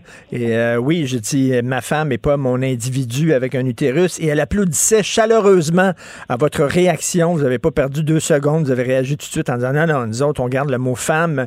J'espère, M. Jolin Barrette, qu'on va se reparler justement de, la grossesse pour autrui parce que ça pose des questions intéressantes. J'espère qu'on pourra en reparler plus longuement. Simon Jolin Barrette, ministre de la Justice du Québec, qui a, qui a rappelé hier que, ben oui, ça existe des femmes au Québec. Merci, Monsieur le ministre. Merci, M. Martineau. Bonne Merci, journée au à vous. Moteur, action C'est le cinéma qui a meublé ma solitude. C'est le cinéma qui a été mon ami, mon grand frère, qui m'a donné mon code moral, qui m'a donné mes valeurs, qui m'a fait voyager dans le temps et dans l'espace. Un autre cinéphile au bout du fil, Joseph Facal. On parle beaucoup de robots ces temps-ci, d'intelligence artificielle, de chat GPT qui nous a appris que Joseph Facal était euh, anciennement ministre sous Jean Charest. C'est intéressant. Alors... Alors, Joseph, on s'est dit, on va parler de films euh, d'anticipation. Et ici, autour de moi, il y a des gens qui disent, ben, c'est quoi la différence entre un film d'anticipation et un film de science-fiction? Explique-nous ça, Joseph. Oh là, c'est une très très bonne question. Euh, écoute, j'ai de la misère à répondre à ça. Mais l'anticipation, Euh, films selon moi, c'est qu'on part de la réalité d'aujourd'hui, puis on va un petit peu plus loin. La science-fiction, c'est vraiment flyé. C'est comme 2001, le titre de l'espace, avec euh, des fœtus géants dans le ciel et tout ça. L'anticipation, c'est à quoi pourrait ressembler la société si on part d'aujourd'hui, puis on amène ça peut-être 20 ans, 30 ans plus tard? Selon moi, c'est ça, c'est plus près. Ah, ok, ok, donc c'est plus près. Oui, Oui. j'imagine qu'on peut le voir comme ça, mais euh, qu'il s'agisse d'anticipation ou de science-fiction, je me posais ce matin une question. As-tu déjà vu, Richard, un film d'anticipation ou de science-fiction qui soit optimiste? Non. Euh, ben, tu, sais que c'est tu sais que c'est le ce que veut faire euh, euh, Francis Ford Coppola comme son dernier film. là. il vient de finir le tournage. Ça s'appelle Megalopolis. Ça fait 40 ans qu'il travaille là-dessus et il veut laisser comme héritage aux gens parce qu'il se fait vieux un film d'anticipation de science-fiction optimiste, utopique. J'ai ben. très hâte de voir ça. Eh ben, j'ai très hâte de voir ça parce que euh, d'un côté, euh, le monde va très mal et ça m'étonnerait pas que ça aille de plus en plus mal. Puis d'un autre côté, je me disais, écoute, pour qu'une histoire soit prenante, il faut des ressorts dramatiques et t'as évidemment plus de potentiel dramatique quand ça va bien, bien mal que quand ça va bien, bien, bien. Alors j'ai très hâte de voir un film euh, de science-fiction ou d'anticipation euh, euh, optimiste. Puis, sais-tu ce qui me frappe? Dans la plupart de ces films, le futur est dépeint comme un futur dans lequel la première chose sacrifiée, ce sont les libertés individuelles. Mais la deuxième chose sacrifiée, as-tu remarqué, c'est toujours la culture. On traque les artistes, les intellos, les libres penseurs, les livres. Pourquoi? Parce que la culture, ça rend libre. Et le meilleur moyen d'emprisonner du monde, c'est d'accès à la culture. Et euh, écoute, pour te dire à quel point euh, on aime les films apocalyptiques, euh, Francis Coppola ne trouvait pas de producteur pour son film. C'était pas vendeur un film de science-fiction optimiste. Il a décidé de vendre une partie de son vignoble et il a mis 135 millions de son propre argent, de son argent à lui. Il a rassemblé ses enfants et il a dit votre héritage va être beaucoup moins gros parce que je me fais un cadeau, je vais faire ce film-là, ça fait 40 ans que j'y pense, je vais mettre 135 millions de mon argent là-dedans. Êtes-vous d'accord? Et euh, Sofia Coppola et ses autres enfants, il a dit oui, papa, vas-y. Il a fait ça. J'ai tellement hâte de voir ça. C'est unique dans l'histoire du cinéma, cette expérience-là. Bon, je vais commencer. Richard, avec- Richard, oui. et- et- Richard, est-ce que, tu te rends compte de, de- est-ce que tu te rends compte à quel point ce que tu viens de dire est tough à prendre pour un jeune cinéaste en herbe qui t'entend dire que quelqu'un comme Francis Coppola a de la misère à trouver du financement. C'est incroyable. Enfin. J'ai- En tout cas, il a, il a terminé son tournage. Euh, J'avais peur qu'il meure en cours de tournage. Non, c'est fait. Donc, euh, mon premier film d'anticipation, Escape from New York, de John Carpenter. On écoute un extrait de la bande-annonce.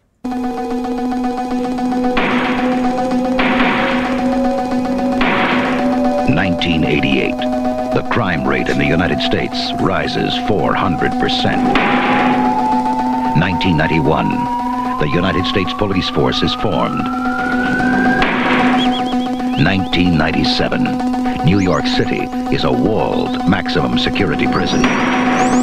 Alors, tu te souviens, la ville de New York est transformée en pénitencier en ciel ouvert. Tous les criminels sont là et puis ils se violent, ils se trucident les uns les autres.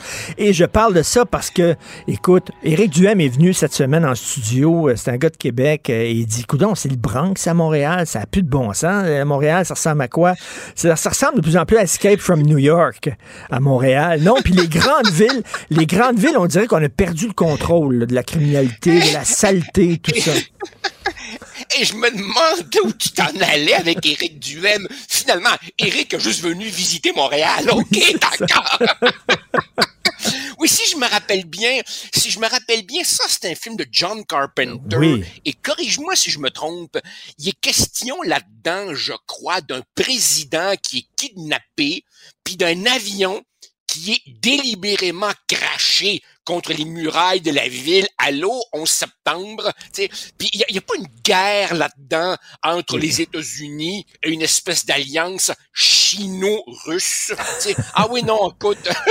Et, et surtout, la ville, donc. la ville, quand tu regardes Montréal, de plus en plus, je me dis, c'est un dépotoir, c'est un asile et c'est un pénitencier à sécurité maximum ensemble. Et c'est ça que ça représente, Escape from New York. C'est une vision apocalyptique des villes de l'avenir. Et c'est pour ça que je dis, Richard, c'est de je- l'anticipation. Richard, je, je te l'ai dit, depuis que j'ai quitté Montréal, j'ai retrouvé le sourire.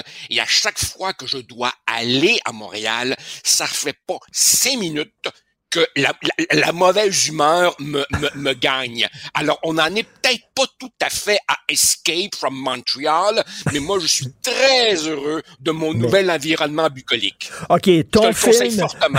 Alors, tu veux, je veux que tu nous parles de Logan's Run, qui est un film des années 70. Oh. On écoute un extrait de la bande-annonce. Oh, mon Dieu. A world where you will hold your entire future in the palm of your hand. When a tiny glowing crystal will guide you through an existence in which each day is more wonderful than the last, where it will be possible for you to obtain the fulfillment of every fantasy. The satisfaction of every Joseph, en français, c'était l'âge de Ah. cristal. Ça s'appelait. Ah, et, Richard, Richard. et les gens, euh, les gens au-delà d'un certain âge euh, se font littéralement tuer. Écoute, c'est un film aujourd'hui, quand tu regardes certains extraits, tu peux pas t'empêcher de, rire parce qu'évidemment, c'est extrêmement kitsch. Ils sont habillés en polyester. Ils ont des coupes de cheveux comme des petits cimards. Ça se passe en 2200, je sais pas trop quoi. Puis t'as même Farah qui joue là-dedans. Alors évidemment, Farah un nom qui ne veut plus rien dire pour des jeunes d'aujourd'hui, mais un des mythes de notre adolescence. Évidemment, tu avais sûrement le même poster que moi dans la chambre. Alors évidemment, c'est un film navet pour les uns, film culte pour les autres. Tu te rappelles, moi je tripais totalement sur le duo Siskel et Ebert, le, le, les, les, deux oui. critiques de cinéma. Et je me rappelle pas lequel des deux, mais un avait dit c'est un des pire film que j'ai vu dans ma vie. Et l'autre disait wow wow wow c'est que tu t'en vas avec tes skis. C'est Mais... très très bon. Et je me rappelle pas de film qui les ait autant divisés. Et, et je suis content qu'on en parle parce que justement la, la prémisse du film c'est que on, on, on, on te tue on, on t'élimine quand tu parviens à 30 ans. Donc, si tu veux, ça dessine un petit peu le culte de la jeunesse d'aujourd'hui. Et chaque personne, effectivement, a dans sa main gauche, on lui a implanté une horloge qui te dit combien de temps il te reste à vivre. Et l'un des hommes chargés d'éliminer ceux qui atteignent les 30 ans voit que sa propre heure à lui s'en vient, et là, il se révolte. Et tout ce monde-là vit sous des espèces de dômes, des coupoles, comme s'il vivait dans le métro de Montréal, tu sais. Mais attention, il y a une terre promise, le sanctuaire, où tu peux, si tu y parviens, vivre en paix dans une espèce de super CHSLD. C'est un film complètement délirant. C'est un film sur l'âgisme, mais c'est pour ça qu'on en parle aujourd'hui. Eh oui. Lorsque eh tu as 30 ben ans, tu lèves dans les airs et explose. Euh, et on ne vu plus personne en haut de 30 ans. C'est vraiment euh, le, le, titre québécois de ça pourrait être Tasse-toi mon oncle. C'est un peu ça. Absolument. Et, un, autre thème de, de ce film, qui est un classique de la science-fiction, c'est l'euthanasie. Et as-tu vu, Richard, dans la plupart des sociétés occidentales, on commence évidemment à euh, euh, élargir ce qu'on appelle l'aide médicale à mourir. Certains craignent qu'on aille trop loin, trop vite? Ben effectivement, Mais... dans les films d'anticipation, l'euthanasie est généralisée. Tu parlais d'un nanar, alors un autre film d'anticipation que moi j'aime beaucoup, que j'ai revu récemment et qui est très bon, Rollerball. On écoute oh. un extrait.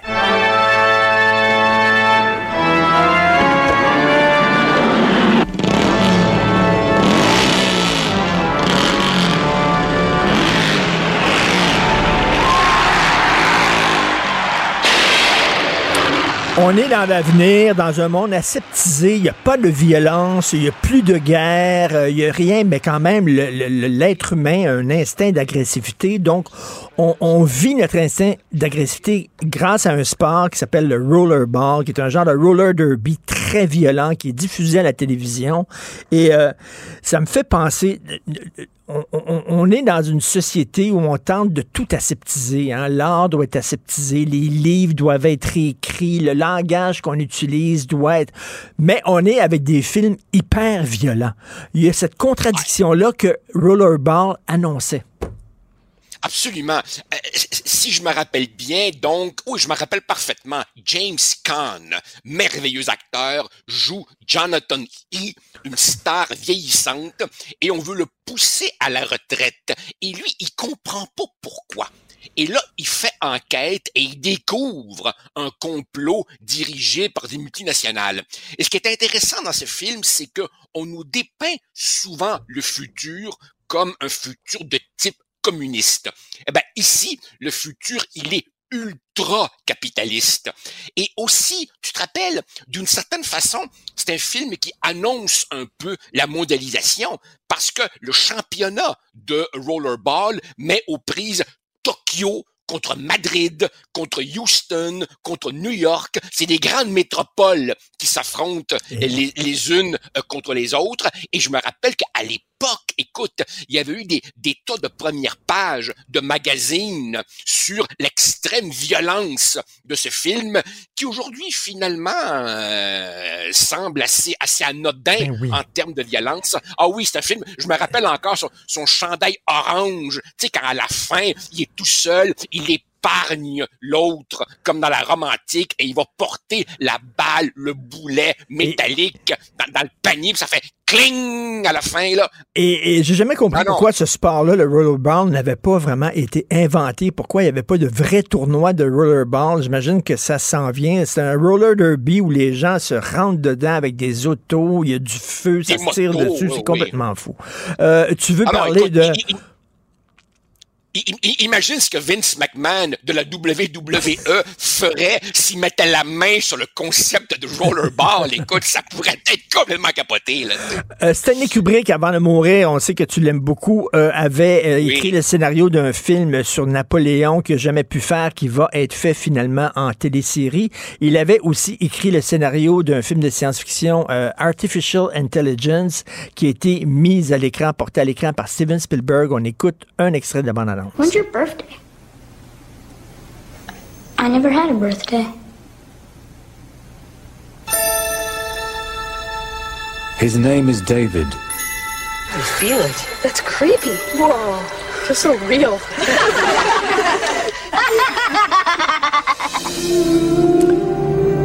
C'est un enfant qui est pas vraiment un enfant, qui est un robot. C'est un, c'est un garçon euh, robot qui est adopté par euh, un couple euh, parce que le, vrai fils de ce couple est dans le coma. Et donc, évidemment, ils ont un, besoin de combler leur leur leur euh, leur amour bon.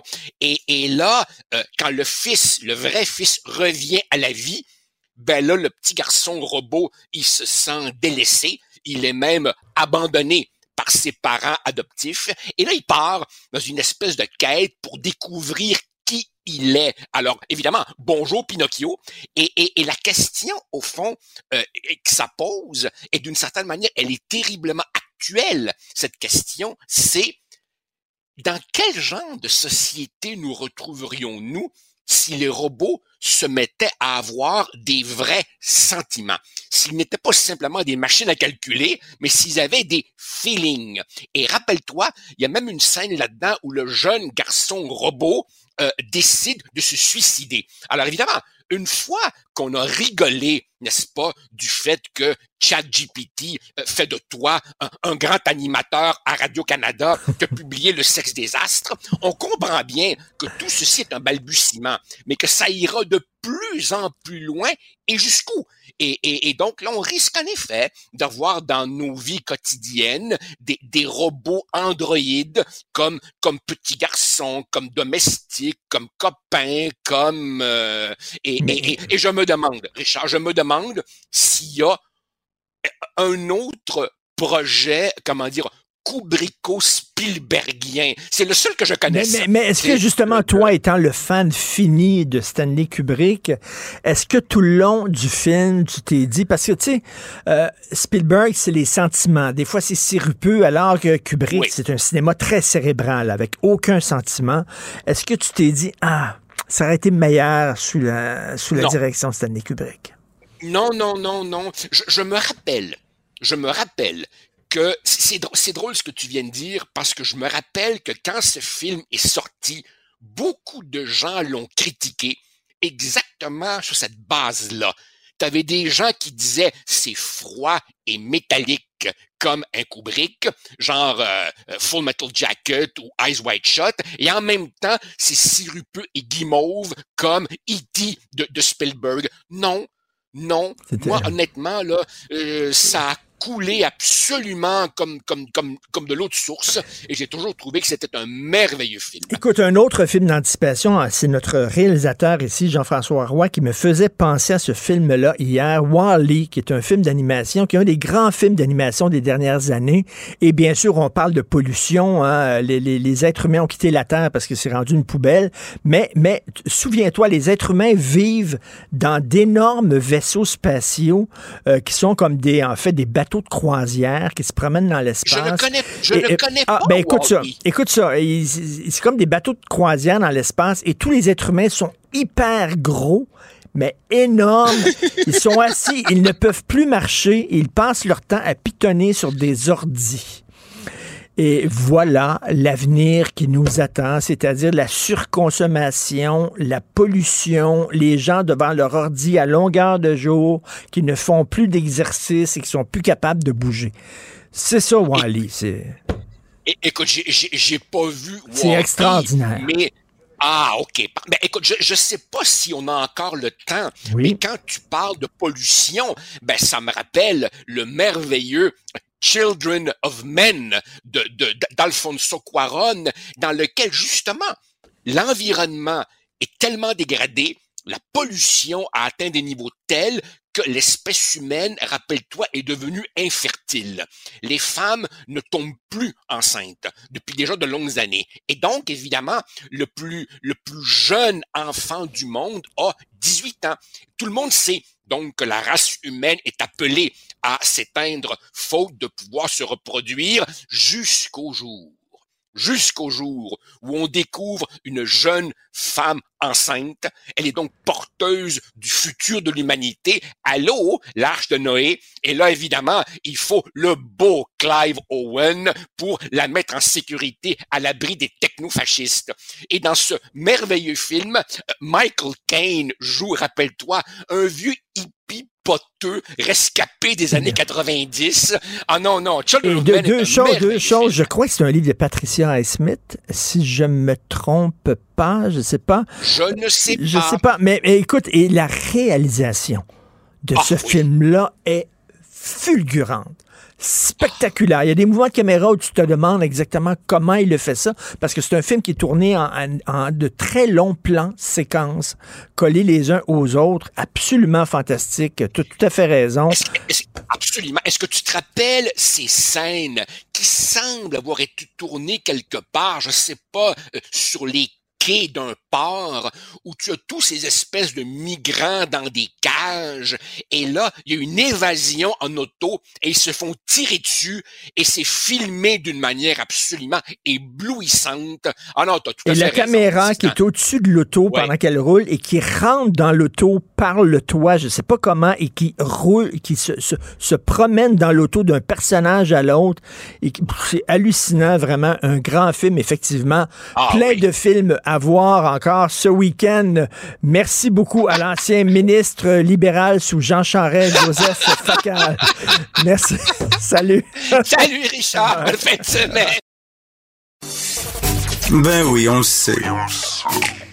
Martineau, ça n'a pas de bon sens comme il est bon. Vous écoutez Martineau. Cube Radio. Gilles Bonjour, mon cher Richard. Richard Martineau. Petit lapin. La rencontre. Point à l'heure des cadeaux. Je serai pas là, là, à vous flatter dans le sens du poil. Point à la ligne. C'est très important, ce qu'on dit. La rencontre pro martineau Gilles, c'est peut-être Éric Duhem qui va avoir raison dans le débat sur le troisième lien. En bout de ligne, pour bête pantoute, d'abord, le plan de Duhem, on a ri de lui, on est contre les ponts, ça va toucher un patrimoine. C'est vrai, mais il y a moyen d'avoir un pont moderne et bas qui euh, jouerait dans les 100 millions de dollars comparativement aux milliards, à la valse des milliards.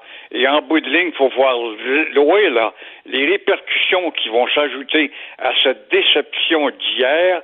Elles vont venir du maire qui va peut-être mettre une machine contre les députés de la CAC et euh, somme toute, il y en a qui, au bout de ligne, dans trois ans, quatre ans, on aura des élections, vont peut-être pleurer. Drainville pleurait déjà hier. Je trouvais ça très drôle de le voir pleurer. Lui qui est un dur, un macho en onde, euh, à l'époque où il était en 98, là, tout d'un coup, se fait tout tendre et en train de pleurer parce qu'il a manqué sa promesse.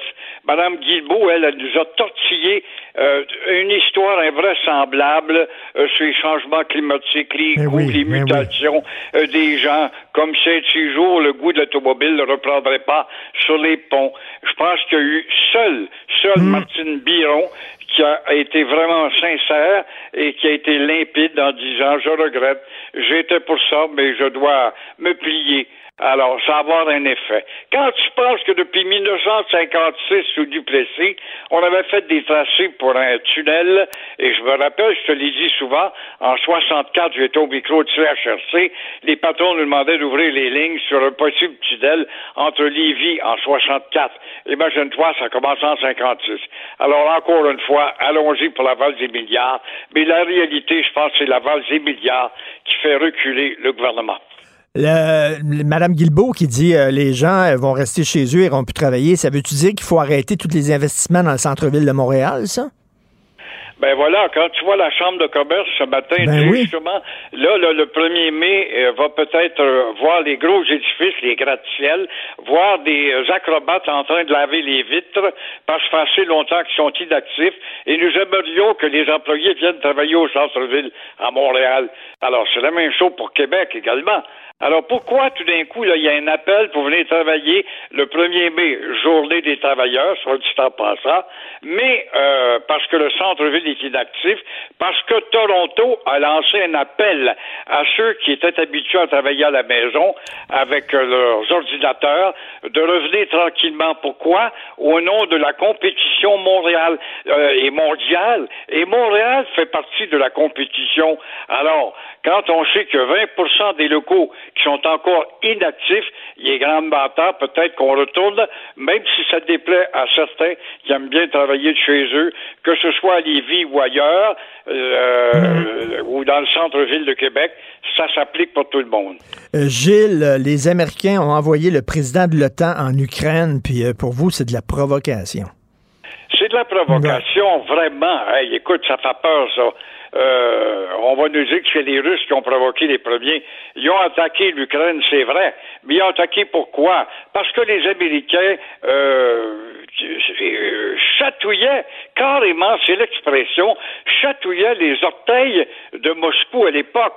Alors voilà que le grand patron du club militaire de l'OTAN se rend à Kiev pour écouter les Ukrainiens qui veulent entrer dans le club militaire.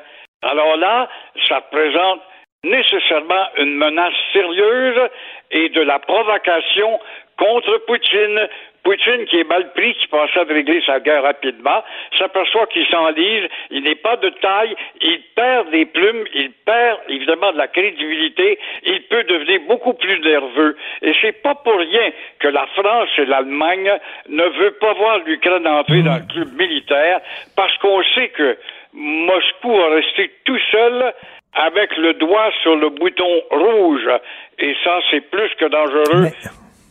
Faut le retenir. Et Gilles, on n'aimait pas ça quand les Russes euh, avaient installé des missiles euh, à Cuba, à côté de la Floride. On n'aimait pas ça.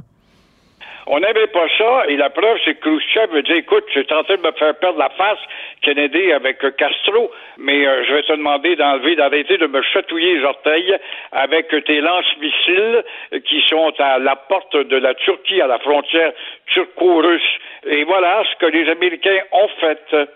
Et en terminant- avant de terminer, je sais que tu es un adepte de grands spectacles, tu l'as manqué, ta chérie a dû le manquer. 30 secondes pour te parler justement d'un Belge qui s'appelle Olivier Laurent, qui s'est mis dans la peau hier à la place des arts de Jacques Brel. Il revient en janvier, j'avais des auditeurs qui aiment Jacques Brel. C'était incroyable. Ah oui? La, la salle Maisonneuve était pleine à craquer. On a applaudi. On ne lâchait plus. Ce gars-là qui est pas connu, qui a chanté dans moult capitales à travers le monde, surtout quand il est rentré dans la peau de Jacques Brel avec le port d'Amsterdam, moi particulièrement, ça m'a vraiment touché. Toutes les chansons, ne me quitte pas, etc. Mais euh, vraiment, il y a du talent en Belgique, c'est ça que je voulais te dire. Et c'est pas seulement un imitateur, là. non, non. Non, c'est un véritable comédien acteur parce qu'il rentre dans la peau d'autres chanteurs également. Il en a fait une preuve hier avec Johnny Hallyday, puis Aznavour, puis Beko, etc.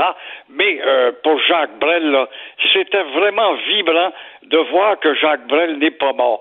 Moi, j'avais regretté, euh, Richard, je te compte bien vite, j'avais manqué Elvis Presley quand il est venu à Ottawa. Bon, ah, j'aurais donc aimé ça, puis je suis allé à Vegas, je l'avais manqué.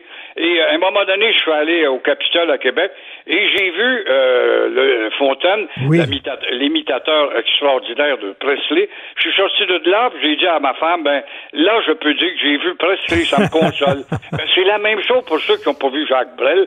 Moi, je l'avais vu, Jacques Brel, de son vivant, mais quand même, euh, tu sors de là, tu as l'impression que Jacques Brel est encore vivant. Ah oui, ben merci beaucoup d'en parler. Moi, j'ai toujours, euh, toujours eu le regret de jamais avoir vu Yves Montand sur scène, malheureusement. Merci, Gilles. Euh, j'aimerais chanter Ne me quitte pas, mais il faut se quitter. Merci. Bon week-end. Euh, merci à toute l'équipe fantastique qui m'entoure, m'appuie, m'aide.